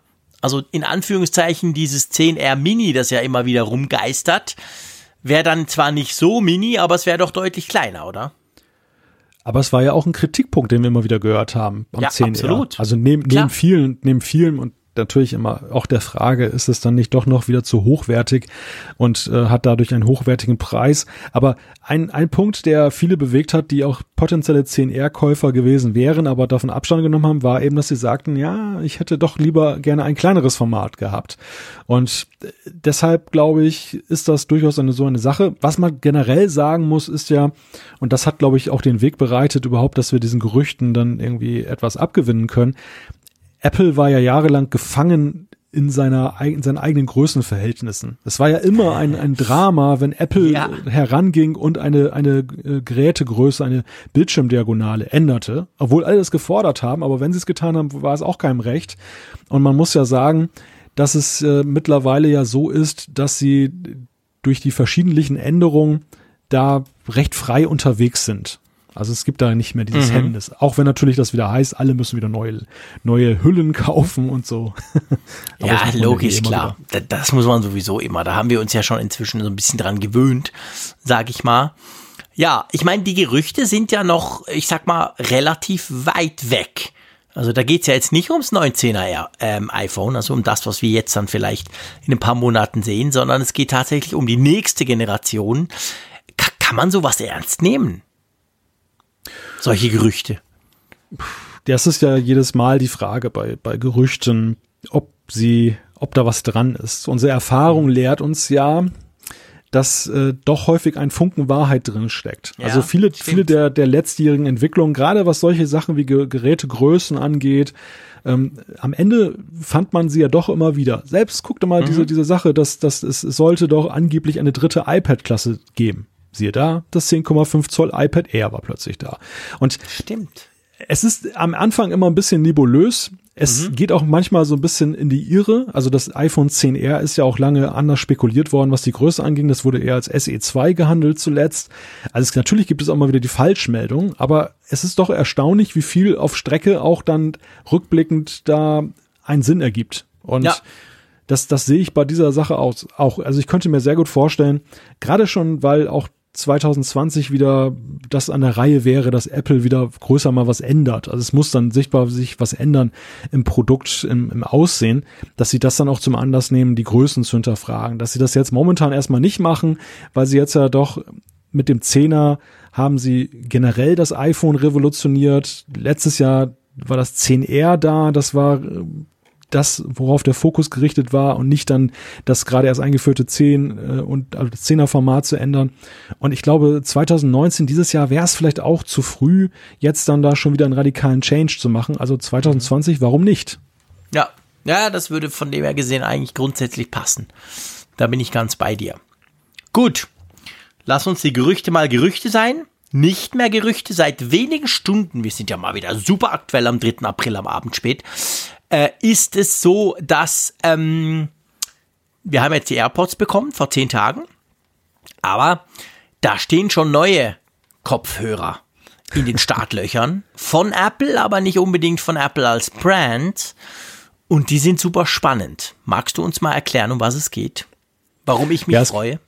Ja, es geht um die Power Beats Pro, die herausgekommen sind, die jetzt auch komplett wireless sind. Vorher gab es sie, glaube ich, nur mit so einer verbindenden Schnur zwischen den Ohrstücken. Mhm. Und es hat, das muss man gleich sagen, ja auch eine gewisse Tradition, dass das von Beats kabellose Kopfhörer auf die AirPods folgen. Denn damals war es genau so. Also, dass die, der, der Chip damals, der eingebaut war, den fanden wir auch dann eben kurze Zeit später bei Wireless Beats Kopfhörern vor.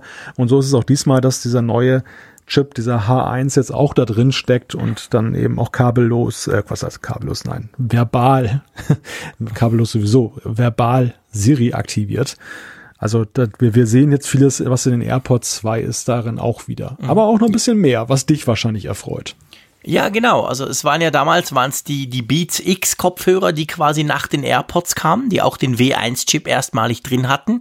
Jetzt sind es diese Powerbeats Pro, die sind, ich meine, das Spannende ist ja, die Powerbeats sind eigentlich so, ich sag mal, die habe ich lange links liegen gelassen und gesagt, der ist so Sportlerzeug, wenn du da rumjoggst wie ein Irrer und so und bei 40 Kilometern und so, da fallen die nicht raus, interessiert mich nicht.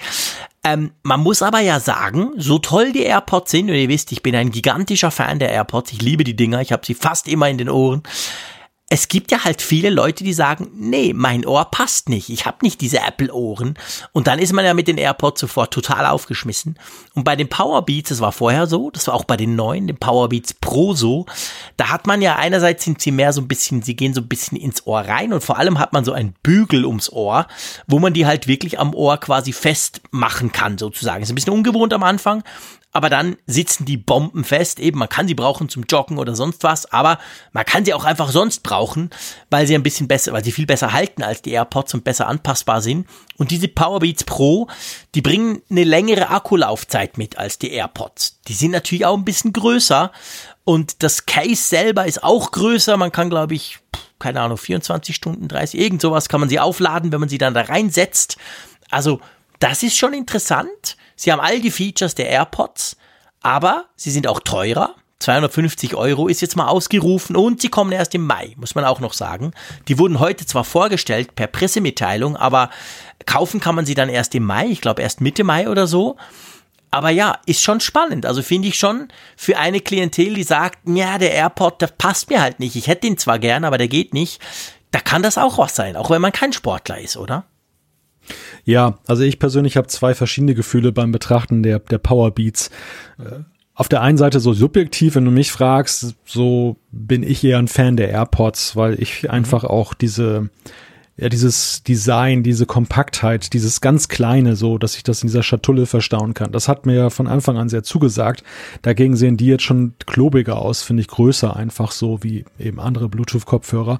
Aber grundsätzlich gebe ich dir recht. Also es ist sehr schlau von Apple, dass sie eben da auch diejenigen berücksichtigen, die jetzt dann zum Beispiel eben nicht AirPods-kompatible Ohren haben, um das jetzt mal so zu sagen. Und, ja, genau. Und dann auch diese, also gerade ja eben auch diese Technik verfügbar machen. Denn das ist ja dem der springende Punkt, dass ja so schön das ja für Apple ist, dass sie diese Technik exklusiv haben, diese Supertechnik, den H1-Chip und dieses ganze Software, dieser Softwareüberbau. Aber so, so sehr ist es natürlich eben auch ein Handicap, weil bestimmte Leute ausgeschlossen werden, die eben dann, dann Probleme mit dem Halt haben bei den AirPods oder sonst wie andere Bedürfnisse haben. Ich denke auch gerade beim Thema Bewegung ist das ja auch so ein Punkt. Also wenn man sich viel und schnell bewegt, dann ist es in der Tat so, dass die AirPods dann je nach Beschaffenheit des Ohres schon mal leichter rausfallen können. Ich bin da auch durchaus ja. immer ein bisschen vorsichtig, wenn ich dann spazieren ja, ich auch. unterwegs bin. immer so ein bisschen Angst, dass sie raus, sie irgendwie rausspringen. Plus, was etwas ist, was man schon auch sagen muss, also ich habe die Beats X auch, neben den AirPods, habe ich mir damals auch gleich gekauft, als sie rauskamen vor zwei Jahren. Und ich meine, das wird bei den Power Beats genau gleich so sein, bei den Power Beats Pro, den jetzt vorgestellten. Die haben natürlich einen bisschen besseren Klang. Also die haben deutlich mehr Bass, die haben deutlich mehr Wumms und tönen generell ein bisschen, wie ich finde, voller als die AirPods. Nicht, dass die AirPods schlecht tönen, ich habe mich da dran, ich finde die super, ich habe die, wie gesagt, sehr oft in den Ohren, meistens mit Musik drauf. Aber da kann man auch natürlich erwarten, dass sie ein bisschen besser tönen. Beats steht natürlich früher vor allem für Bass, aber inzwischen eben nicht mehr nur. Also von dem her gesehen, auch das ist noch ein Argument. Wer findet, ja, aber so toll sind die AirPods auch nicht, der kann sich dann zumindest das mal ausprobieren und testen. Also ich finde es noch spannend, dass das Apple das erweitert um neue Möglichkeiten und ja, also von dem her passt das schon. Mal gucken, ich werde die sicher, wir werden die sicher testen oder wenn die dann rauskommen. Wir gehen dann joggen. Du an der Nordsee, ich in den Bergen. So fünf wer, Minuten oder so. Wer möchte denn sowas sehen? Das, das muss ja niemand sehen. Wir hören es einfach und wir berichten dann drüber. Okay, sehen möchte okay. das niemand? Nein, natürlich nicht. Ja. Ich bin also ja kein Instagrammer. Ich, ja, Gott bin ja kein also, Influencer. wir, wir haben höchstens mal Influencer, aber wir sind Ja, genau, mein Gott, so weit kommt's noch. Und dann gleich immer alles fotografieren und auf Instagram stellen. Nein, nein, das machen wir nicht. Nein. Aber wir berichten natürlich drüber. Also von dem her ist das schon ganz interessant, was Apple da mit seiner Kopfhörerlinie macht. Gut, ein unerfreuliches Thema als nächstes, lieber Malte. Und eins, wo ich total auf deine Meinung gespannt bin, ist ja die Tastatur des MacBook Pro. Das ist ja wahrlich nicht das erste Mal, dass wir im Apfelfunk über, über die Tastatur der MacBook Pros sprechen. Seit 2016, als die Butterfly-Tastatur, die super flache, die ich so eh nicht liebe, rauskam, hört man ja von Klagen, die Dinger gehen nicht, wir haben Probleme etc. Im Juli kam ein Update, wo man gesagt hat, Butterfly-Tastatur ähm, äh, dritte Generation, da ist noch so eine Membran unten drin, also man kann es nicht mehr mit Krümeln komplett kaputt machen und so. Und jetzt hört man aber, das Problem ist immer noch nicht gelöst, oder? Ja, das hört man in der Tat häufiger. Also im ersten Moment gab es ja so eine Euphorie, dass viele gesagt haben, mit der Membran ist es besser geworden. Das hat tatsächlich wohl dazu geführt, dass eben die Probleme nicht so schnell wieder kamen, dass es eine Weile dauerte bei den meisten, bis mhm. dann Probleme auftauchten. Aber jetzt mit etwas Abstand kann man sagen, dass auch diese Butterfly-Generation, ich glaube der dritten Generation mittlerweile mhm. schon, dass auch die dieses Problem anscheinend nicht vollends lösen kann und dass eben Leute darüber klagen, Kunden, dass sie eben feststellen, die, die Tasten klemmen. Und ich musste musste sagen, es betrifft ja nicht nur die MacBook Pros, die Butterfly-Tastatur steckt ja vielerorts mittlerweile drin. Also auch mal beim MacBook, was ich hier gerade mhm. vor mir habe, hat mit der Zeit eingesetzt, dass die P-Taste etwas unbeweglich geworden ist. Also auch die hat so ein bisschen das Problem, ich merke das manchmal bei Texten, wenn ich nicht so genau hingucke, dann fehlt plötzlich das P. Und der, der Grund, warum wir hier heute darüber sprechen, ist, dass in den USA diese ganze Debatte gerade wieder sehr hochkocht. Und zwar nicht nur hochkocht in den einschlägigen Tech-Kreisen, wo ja sowieso schnell über sowas gesprochen wird, sondern dass eben auch Mainstream-Medien, allen voran das Wall Street Journal, jetzt dann sich der Sache annehmen und das natürlich dann auch einen ganz anderen Druck ausübt auf Apple. Man sagt ja auch generell, Apple weiß um das Problem.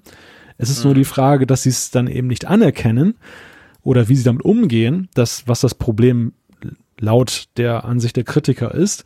Und Joanna Stern, die ist äh, Redakteurin, Reporterin beim Wall Street Journal, die hat jetzt einen Artikel veröffentlicht in dieser renommierten Zeitung, wo dann alle Buchstaben fehlten, die bei ihr klemmen auf der Tastatur, um mal zu dokumentieren, wie tiefgreifend ja. das Problem ist. Und das hat in den USA jetzt eine doch sehr energisch geführte Debatte wieder ausgelöst. Mhm. Apple, was macht ihr jetzt? Mhm. Ja, genau. Ähm, lass uns, bevor wir das quasi aus Sicht was Apple jetzt tun muss oder tun kann oder ob sie überhaupt was tun können. Lass uns mal trotzdem, du hast jetzt von deiner MacBook-Tastatur gesprochen, die, die doch Probleme macht beim P. Ich muss ja sagen, und das ist das Erstaunliche, ich habe ein MacBook Pro 2016 Late, also das erste, mit der Touchbar und ich habe tatsächlich keinerlei Probleme damit. Ich habe das MacBook Pro ohne Touchbar vom letzten Jahr, also Generation 2 von der Butterfly-Tastatur. Das ist mein Geschäftsnotebook, da schreibe ich viel mehr drauf als auf meinem privaten. Ähm, das habe ich immer bei mir, da mache ich eigentlich inzwischen fast alles drauf.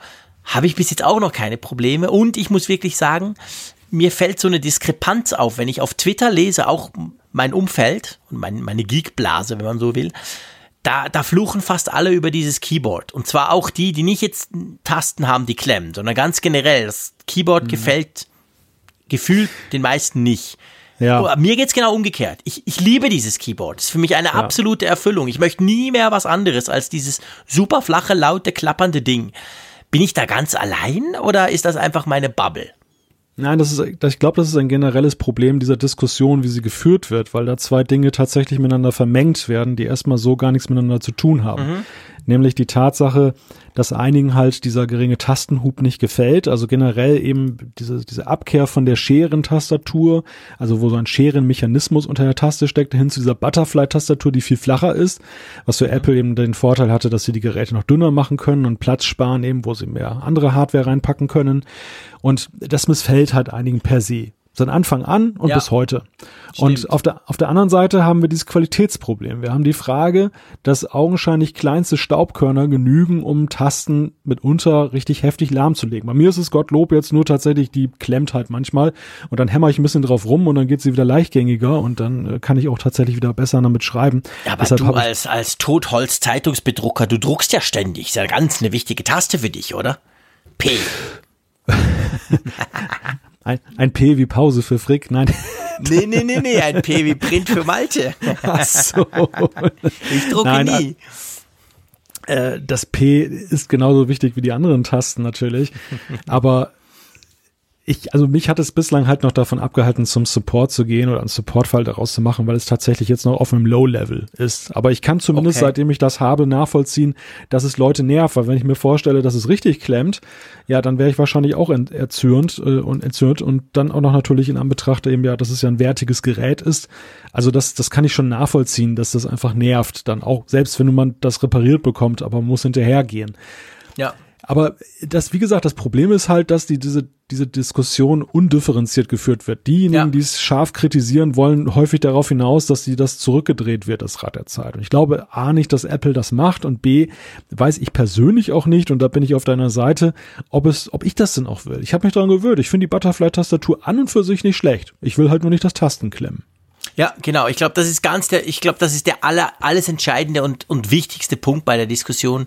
Also die, die finden, na, so eine, so eine flache, also so eine Tastatur ohne, mit kaum Hub will ich nicht.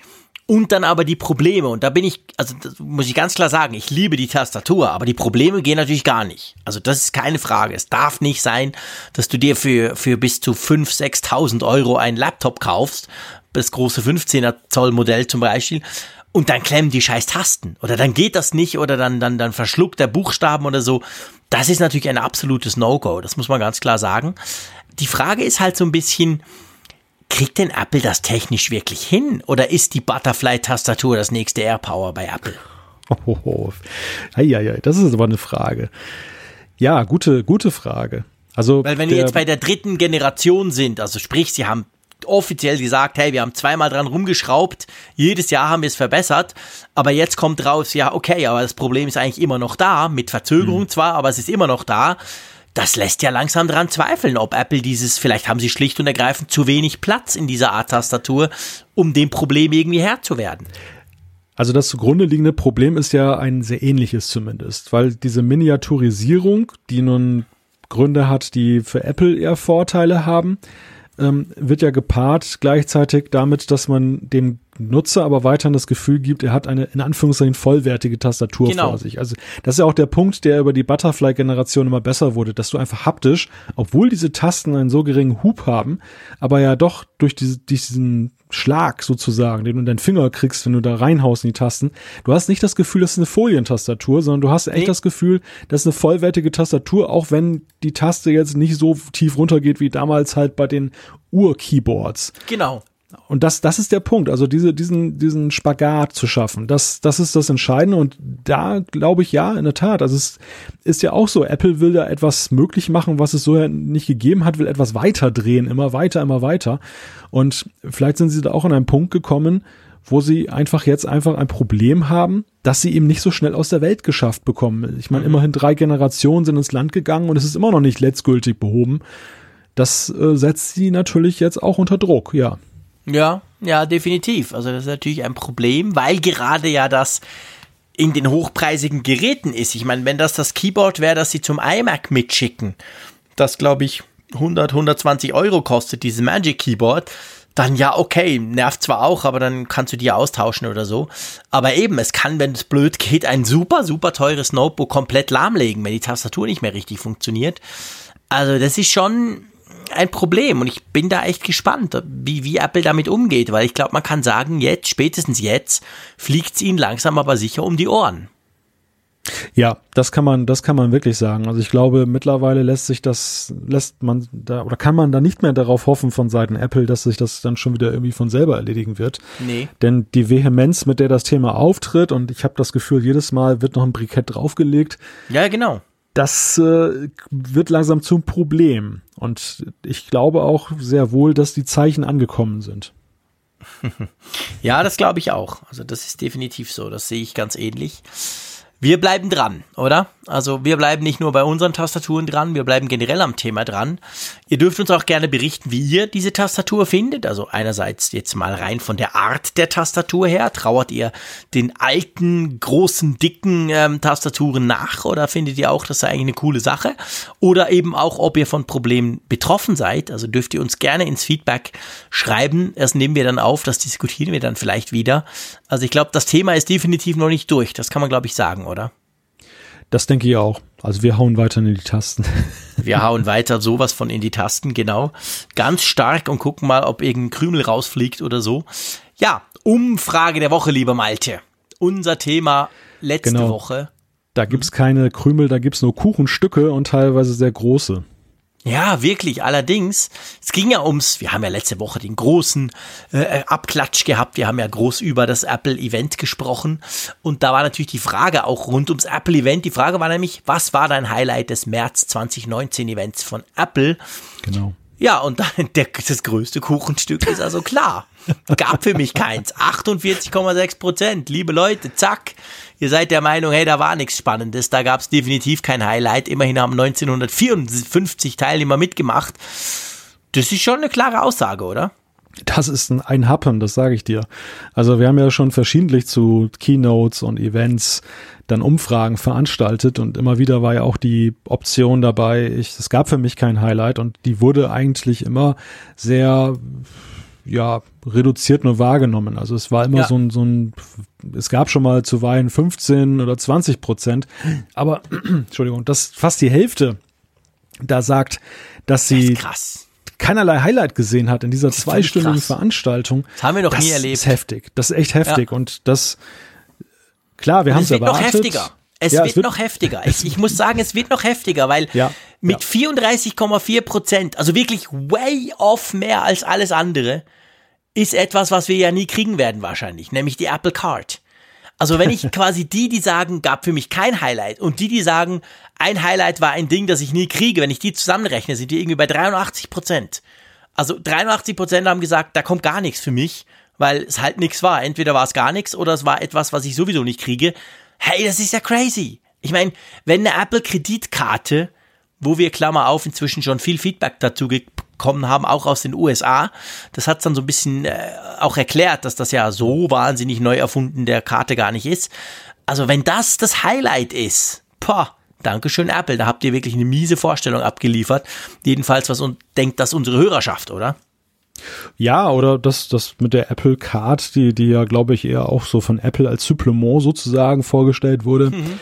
Ähm, unweigerlich irgendwie ein Nerv getroffen wurde, den man bei Apple gar nicht gesehen hat. Also dass tatsächlich der, der Bedarf an so einer Bezahlfunktion, einer besseren im, im Wallet mit dieser Sortierfunktion und so, dass das die Leute irgendwie beeindruckt, obwohl Apple das selber jetzt gar nicht so als das absolute Highlight ja verkauft hat. Das ist, war ja immer kein Bezahlevent, es war ein Service-Event. Also es ging ja eher darum jetzt dann vor allem jetzt Showtime, es ging ja um TV und so. Es ging ja nicht um diese Karte. Die Karte war noch so nice to have, die haben auch noch eine Karte. Ja, hier ist sie, aber dass, dass das so äh, erfolgreich ist, zeigt ja irgendwie auch, dass die Fokussierung überhaupt nicht hingehauen hat. Das hat mich auch sehr ja. überrascht, dass die, dass die Europäer sich da so begeistern können für diese Karte. Ja. Das ist schon, das ist schon irgendwie cool. Und ja, wenn wir dann weitergehen, also der erste Punkt, wo ich sage, ab hier wird's mal erwartbar oder auch im Sinne mhm. von Apple erwartbar, aber auch extrem niedrig, also mit, mit 8,1 Prozent Apple Arcade, dieser, diese Spiele-Flatrate, das mhm. hat auch nicht so richtig hinterm Ofen hervorgelockt. Und dann wird's ja richtig fies, ne? Also so Apple TV Plus. Also die Inhalte, genau, also der neue Streamingdienst, 4,5 Prozent finden das klasse oder es war ein Highlight für sie. Das sind dann 87 Schnäuze, die da wahrscheinlich falsch gedrückt haben beim Abstimmen. Und dann sind ja, zwei Prozent sind die Apple TV App. Das ist ja auch cool. Ja, also, aber, guck, äh, aber guck, guck mal, da sind Hollywood-Größen noch und nöcher aufgefahren worden. Die haben ja fast da die halbe Veranstaltung damit bestreitet. Und am Ende sagen 4,5 Prozent der Leute, also unserer Hörer jetzt, ja, fand ich dufte. Also, ja, aber seien wir, seien wir ehrlich, wir sind ja alles Geeks und wer uns hört, ist zumindest teilweise auch ein bisschen geekig unterwegs. Ja. Und die wollen keine Hollywood-Größen sehen. Wir sind ja keine Celebrity, Influencer, Instagrammer, irgendwas, die das vielleicht geil fanden, sondern ja, wir wollen halt Fakten. Und es gab mhm. ja alles, nur keine Fakten an dem Event, haben wir ja letzte Woche in aller Breite diskutiert. Also von dem her gesehen, das passt schon. Also so, so ganz überraschend ist es nicht. Also es ging uns ja auch ein bisschen so. Ja, und aber vielleicht ist es auch gar nicht unbedingt auch nur die Frage, sind die dargebotenen Services das Problem, sondern auch die Frage, äh, die Art der Präsentation, die Ansprache, war mhm. sie richtig? Mich erinnert ja. das alles sehr an die Erstvorstellung der Apple Watch, wo es ja auch so war, dass Apple damals ja ein Mode-Event draus gemacht hat. Die haben ganz viele Lifestyle- und Modemagazine da eingeladen und Stimmt. versuchten sehr stark in so eine andere Mediengattung reinzukommen, eine Mediensparte. Und mhm. das war ja auch so ein Rohrkrepierer. Also einerseits sind die ja, jetzt nicht ja. so drauf eingestiegen, wie sie sich das erhofft haben. Andererseits waren die Tech-Freaks halt alle ein bisschen verschreckt nach dem Motto, was soll das denn jetzt? Mode? Hä? Da habe ich auch nichts mit am Hut. Ich trage doch mal nur das T-Shirt. Und, und, und ja, das, da hat man ja auch dann ja mit den weiteren Modellgenerationen nachjustiert, dass man eben neue Steckenpferde gefunden hat. Sport zum Beispiel, Notifications mhm. und so. Also das, das ist vielleicht auch so ein, ein Learning und da bin ich mal gespannt, ob sie dann vielleicht diesen TV-Dienst dann im nächsten Aufschlag und sie, sie werden ja gewiss ihn nochmal berichten, weil er ja erst noch kommen muss und die Details ja noch unklar sind, ob sie das vielleicht anders machen, ob sie da vielleicht dann auch mehr auf andere Punkte eingehen, die ihre klassische Klientel ansprechen oder ob sie es nochmal über diese Hollywood-Kiste so versuchen. Wir werden es sehen, definitiv. Wir haben eine neue Umfrage der Woche, die sich natürlich wieder mit einem Thema beschäftigt, was uns beschäftigt hat in der Sendung. Und wenn ich so die Zeiten angucke, die ich mir ja immer aufschreibe und notiere, damit ihr die die wenigen, die das wollen, aber damit ihr ähm, quasi die, die Kapitelmarken seht im, im Podcast und da direkt zu einem bestimmten Thema springen könnt, dann ist das Thema, wo wir auch am längsten drüber gesprochen haben, natürlich auch das Thema, das bei uns in der Umfrage kommt. Genau, wir stellen die Frage, wie bewertest du die Absage von AirPower? Drei Optionen stehen zur Auswahl. Ganz einfach. Geht in Ordnung, das darf nicht passieren und ist mir egal. Genau. Ja. Wir sind gespannt wie immer. Ich, war, ich wage ja keine Prognosen mehr bei, bei unseren Umfragen, ehrlich gesagt. Das habe ich mir irgendwann mal abgewöhnt, weil ich meistens total daneben gelegen bin. Also ja, machen wir das auch nicht. Das ist auch mhm. klasse. Ich meine, das, das ist ja auch das Tolle an diesem Instrument, dass es ja, uns ja immer wieder auch überrascht und wir dann jetzt gerade jetzt zum Beispiel mit Blick auf dieses Event, natürlich sehen wir einiges wieder, was wir auch analysiert haben, aber ich finde halt diese, diese Umfrage, die, die spricht nicht um den heißen Pudding, ne? Also um den, um den, jetzt äh, vermenge ich gerade alle möglichen Wortspiele, aber die, die, die spricht nicht um den heißen Brei, redet nicht um den heißen Brei, sondern die kommt auf den Punkt und ja. sagt dem knallhart, die Hälfte will oder fand das nicht toll. Punkt. Ja, und vor allem, was ich halt toll finde, ist, dass so viele immer mitmachen. Wir haben ja. immer zwischen 1800 und zweieinhalbtausend, die da drücken. Und das ist schon klasse, das ist fantastisch. Da kann man, kann ja. man wirklich sagen, hey, wir haben unsere Hörerschaft befragt und ihr macht da extrem aktiv mit und das, das, das, das hat dann auch eine gewisse Relevanz. Das ist anders, als wenn fünf da mitmachen. Das stimmt, absolut. Also das wird, das ist ein ein Instrument, was ja augenscheinlich auch gerne wahrgenommen wird, mhm. um die Meinung zu artikulieren. Auch wenn natürlich viele von euch ja auch immer wieder zu Recht uns darauf hinweisen, hey, ihr habt die Option sowieso vergessen oder das hätte man doch so und so machen können. Natürlich, also man kann sich im Detail immer drüber streiten, ob es richtig gelaufen ist oder nicht, also ob man es nicht noch hätte besser machen können. Aber grundsätzlich muss man sagen, dass jedes Mal knapp 2000 Leute in die App gehen, auf den Knopf drücken und das Woche für Woche für Woche und nie ja. müde werden, das zu tun. Absolut beeindruckend. Gut, unsere Hörerschaft wird auch erstaunlicherweise und, und erfreulicherweise ja nicht müde, uns, uns zwei äh, zuzuhören. Das ist ja auch was. Woche für Woche immer wieder den zwei Freaks da zuhören, wie sie über Apple-Themen sprechen. Stimmt. Das ist großartig. Und vor allem, wir kriegen auch immer wieder ganz viel Feedback. Nach wie vor, auch Woche für Woche. Und das ist eigentlich noch viel großartiger, weil ich es immer nach wie vor super erstaunlich finde. Ihr hört euch das an. Viele sind ja auch unterwegs. Viele hören das im Auto zur Arbeit oder so am Donnerstagmorgen. Und dann nehmt ihr euch eben die Mühe und, und hackt da ins Formular noch eure Fragen oder euer Feedback rein. Das ist ganz großartig. Drum, lieber Malte, lass uns noch äh, ein bisschen Feedback machen. Einverstanden? Ja, sehr gerne. Gut, ich fange mal gleich an mit dem Jörg. Einverstanden? Mhm. Und zwar ist das eigentlich eine Anmerkung zu seinem Feedback, das wir in einer der letzten Folgen gebracht haben. Da ging es um die AirPods und um die Strahlung der AirPods und ob das gefährlich sein könnte. Und er schreibt, völlig erstaunt war ich, als ich in eurem aktuellen Podcast mein Feedback bezüglich den Strahlungen der AirPods gehört hatte.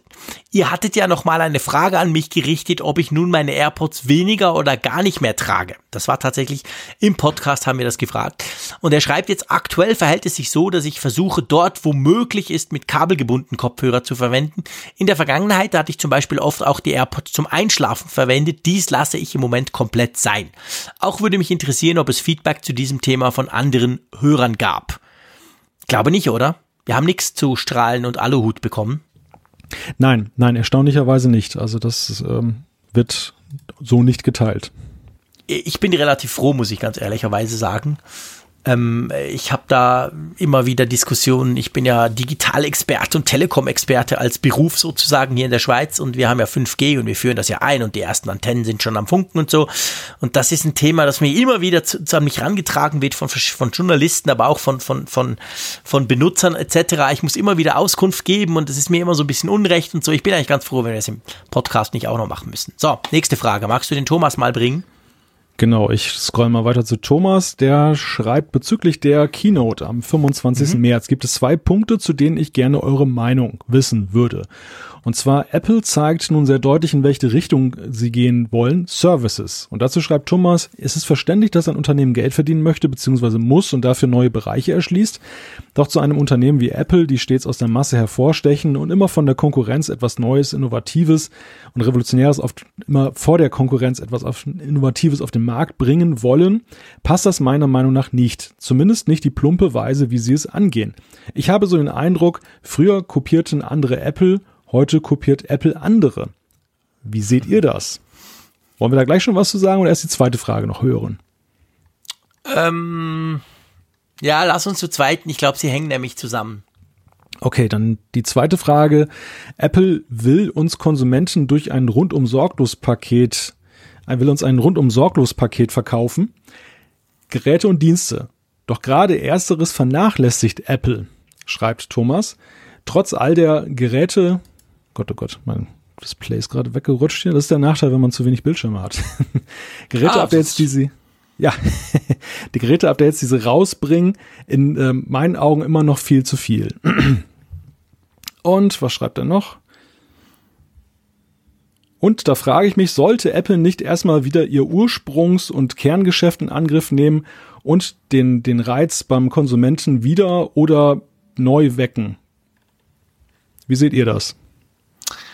Ich glaube, das hängt zusammen, diese beiden Fragen. Und zwar geht's nach dem One More Thing Man möchte wieder das große, allumfassende Durchbruchsteil, wie es das iPhone war, wie es die iPods war, wie es vielleicht früher mal der Mac war. Diese, diese Lust oder diese, dieser Frust, dass das jetzt immer noch nicht kommt, die ist ja, die, die kriegen wir ja oft mit bei, bei solchen Diskussionen. Ähm, das mit dem Kopieren, ich, da möchte ich ganz spezifisch was dazu sagen. Du schreibst, kopiert andere Apple, heute kopieren Apple andere, also beziehungsweise eben umgekehrt, Apple kopiert heute andere. Ich glaube, man darf nicht vergessen, dass Apple ja eigentlich nie der erste war, der etwas gemacht hat. Es gab immer schon MP3-Player, es gab schon Computer, es gab schon Smartphones mit Touchscreen, aber Apple hat halt, wenn sie dann kamen, sie waren sogar meistens relativ spät. Es gab ja auch so ein Smartwatch, ist schon lange vor der Apple Watch. Aber wenn sie dann was gebracht haben, war es halt besser als die Konkurrenz. Von dem her, das mit dem Kopieren finde ich, das ist gar nicht so eine Sache. Aber, und das möchte ich nochmal, ich habe mir nämlich diese Frage, ich habe die gesehen in der Vorbereitung, habe mal ganz kurz gegoogelt ich möchte das mal so ein bisschen in Perspektive setzen. Einverstanden, Malte, wenn du mir das ja. erlaubst. Ja. Und zwar zu diesen, wow, Apple krempelt die komplette Industrie um. Das haben sie ja tatsächlich, und ich meine, es gibt ja wirklich wenig Firmen, die das von sich behaupten können. Das haben sie ein paar Mal geschafft. Und, aber ich glaube, man muss die zeitlichen Aspekte mal betrachten. Der Mac, und ich meine, der hat das größte Fragezeichen. Hat der wirklich so viel umgekrempelt? Vielleicht, vielleicht auch nicht. Aber der kam 1984 raus. Der iPod war eigentlich dann der nächste richtig große Durchbruch im Sinn von, da wurde etwas ganz Neues gebracht, das die Leute geil fanden, das hat die ganze Musikindustrie umgekrempelt. Der erste iPod kam 2001. Das sind doch ein paar Jahre dazwischen.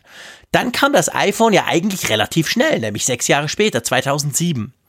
Aber wenn du das so ein bisschen anguckst, es ist nicht so, dass jedes Jahr ein groundbreaking, alles neu macht Gerät von Apple kommt, sondern eigentlich sogar relativ selten, alle paar Jahre frühestens.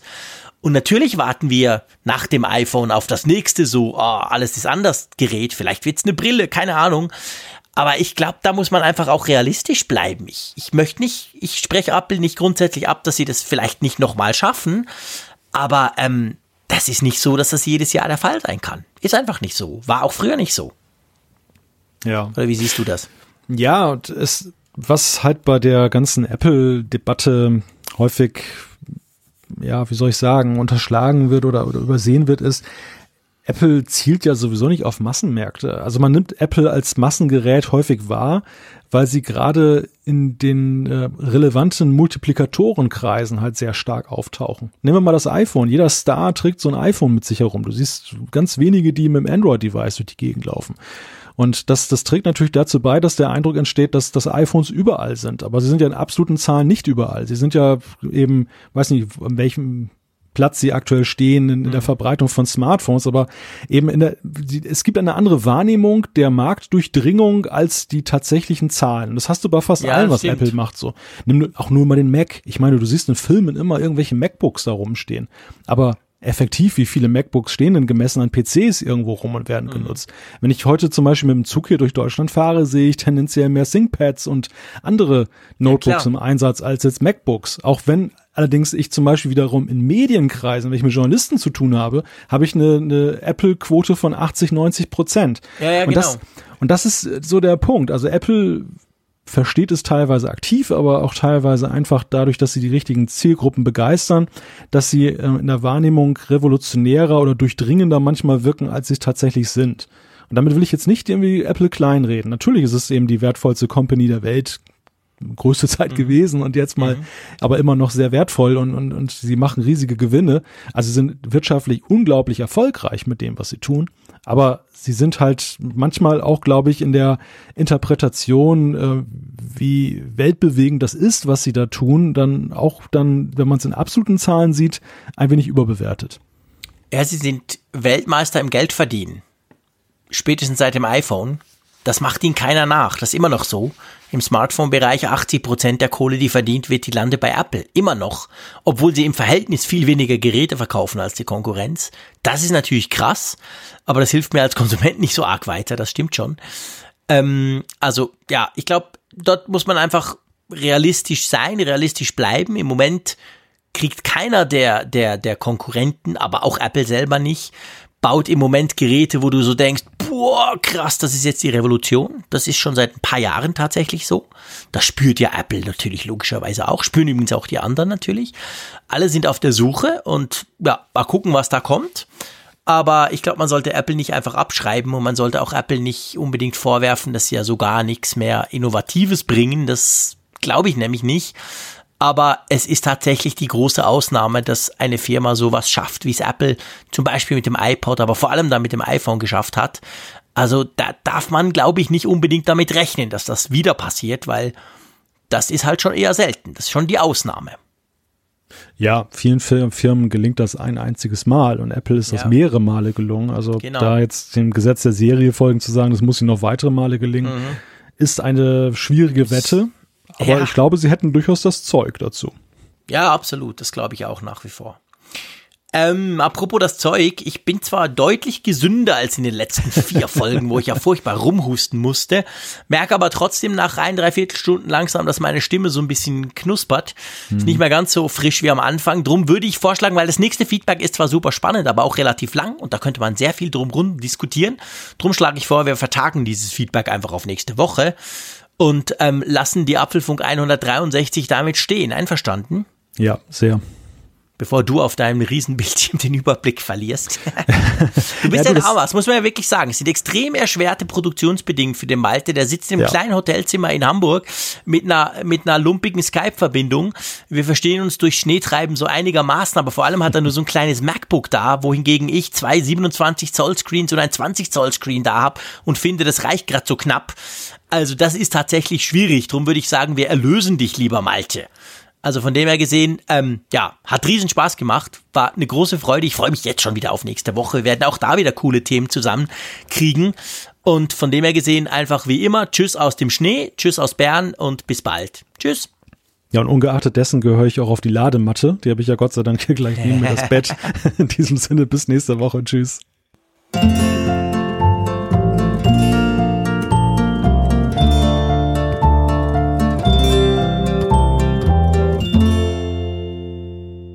Auf Empfang mit Funkgerät, der App zum Apfelfunk. Lade dir jetzt Funkgerät für iOS und Android kostenlos im App Store und bei Google Play.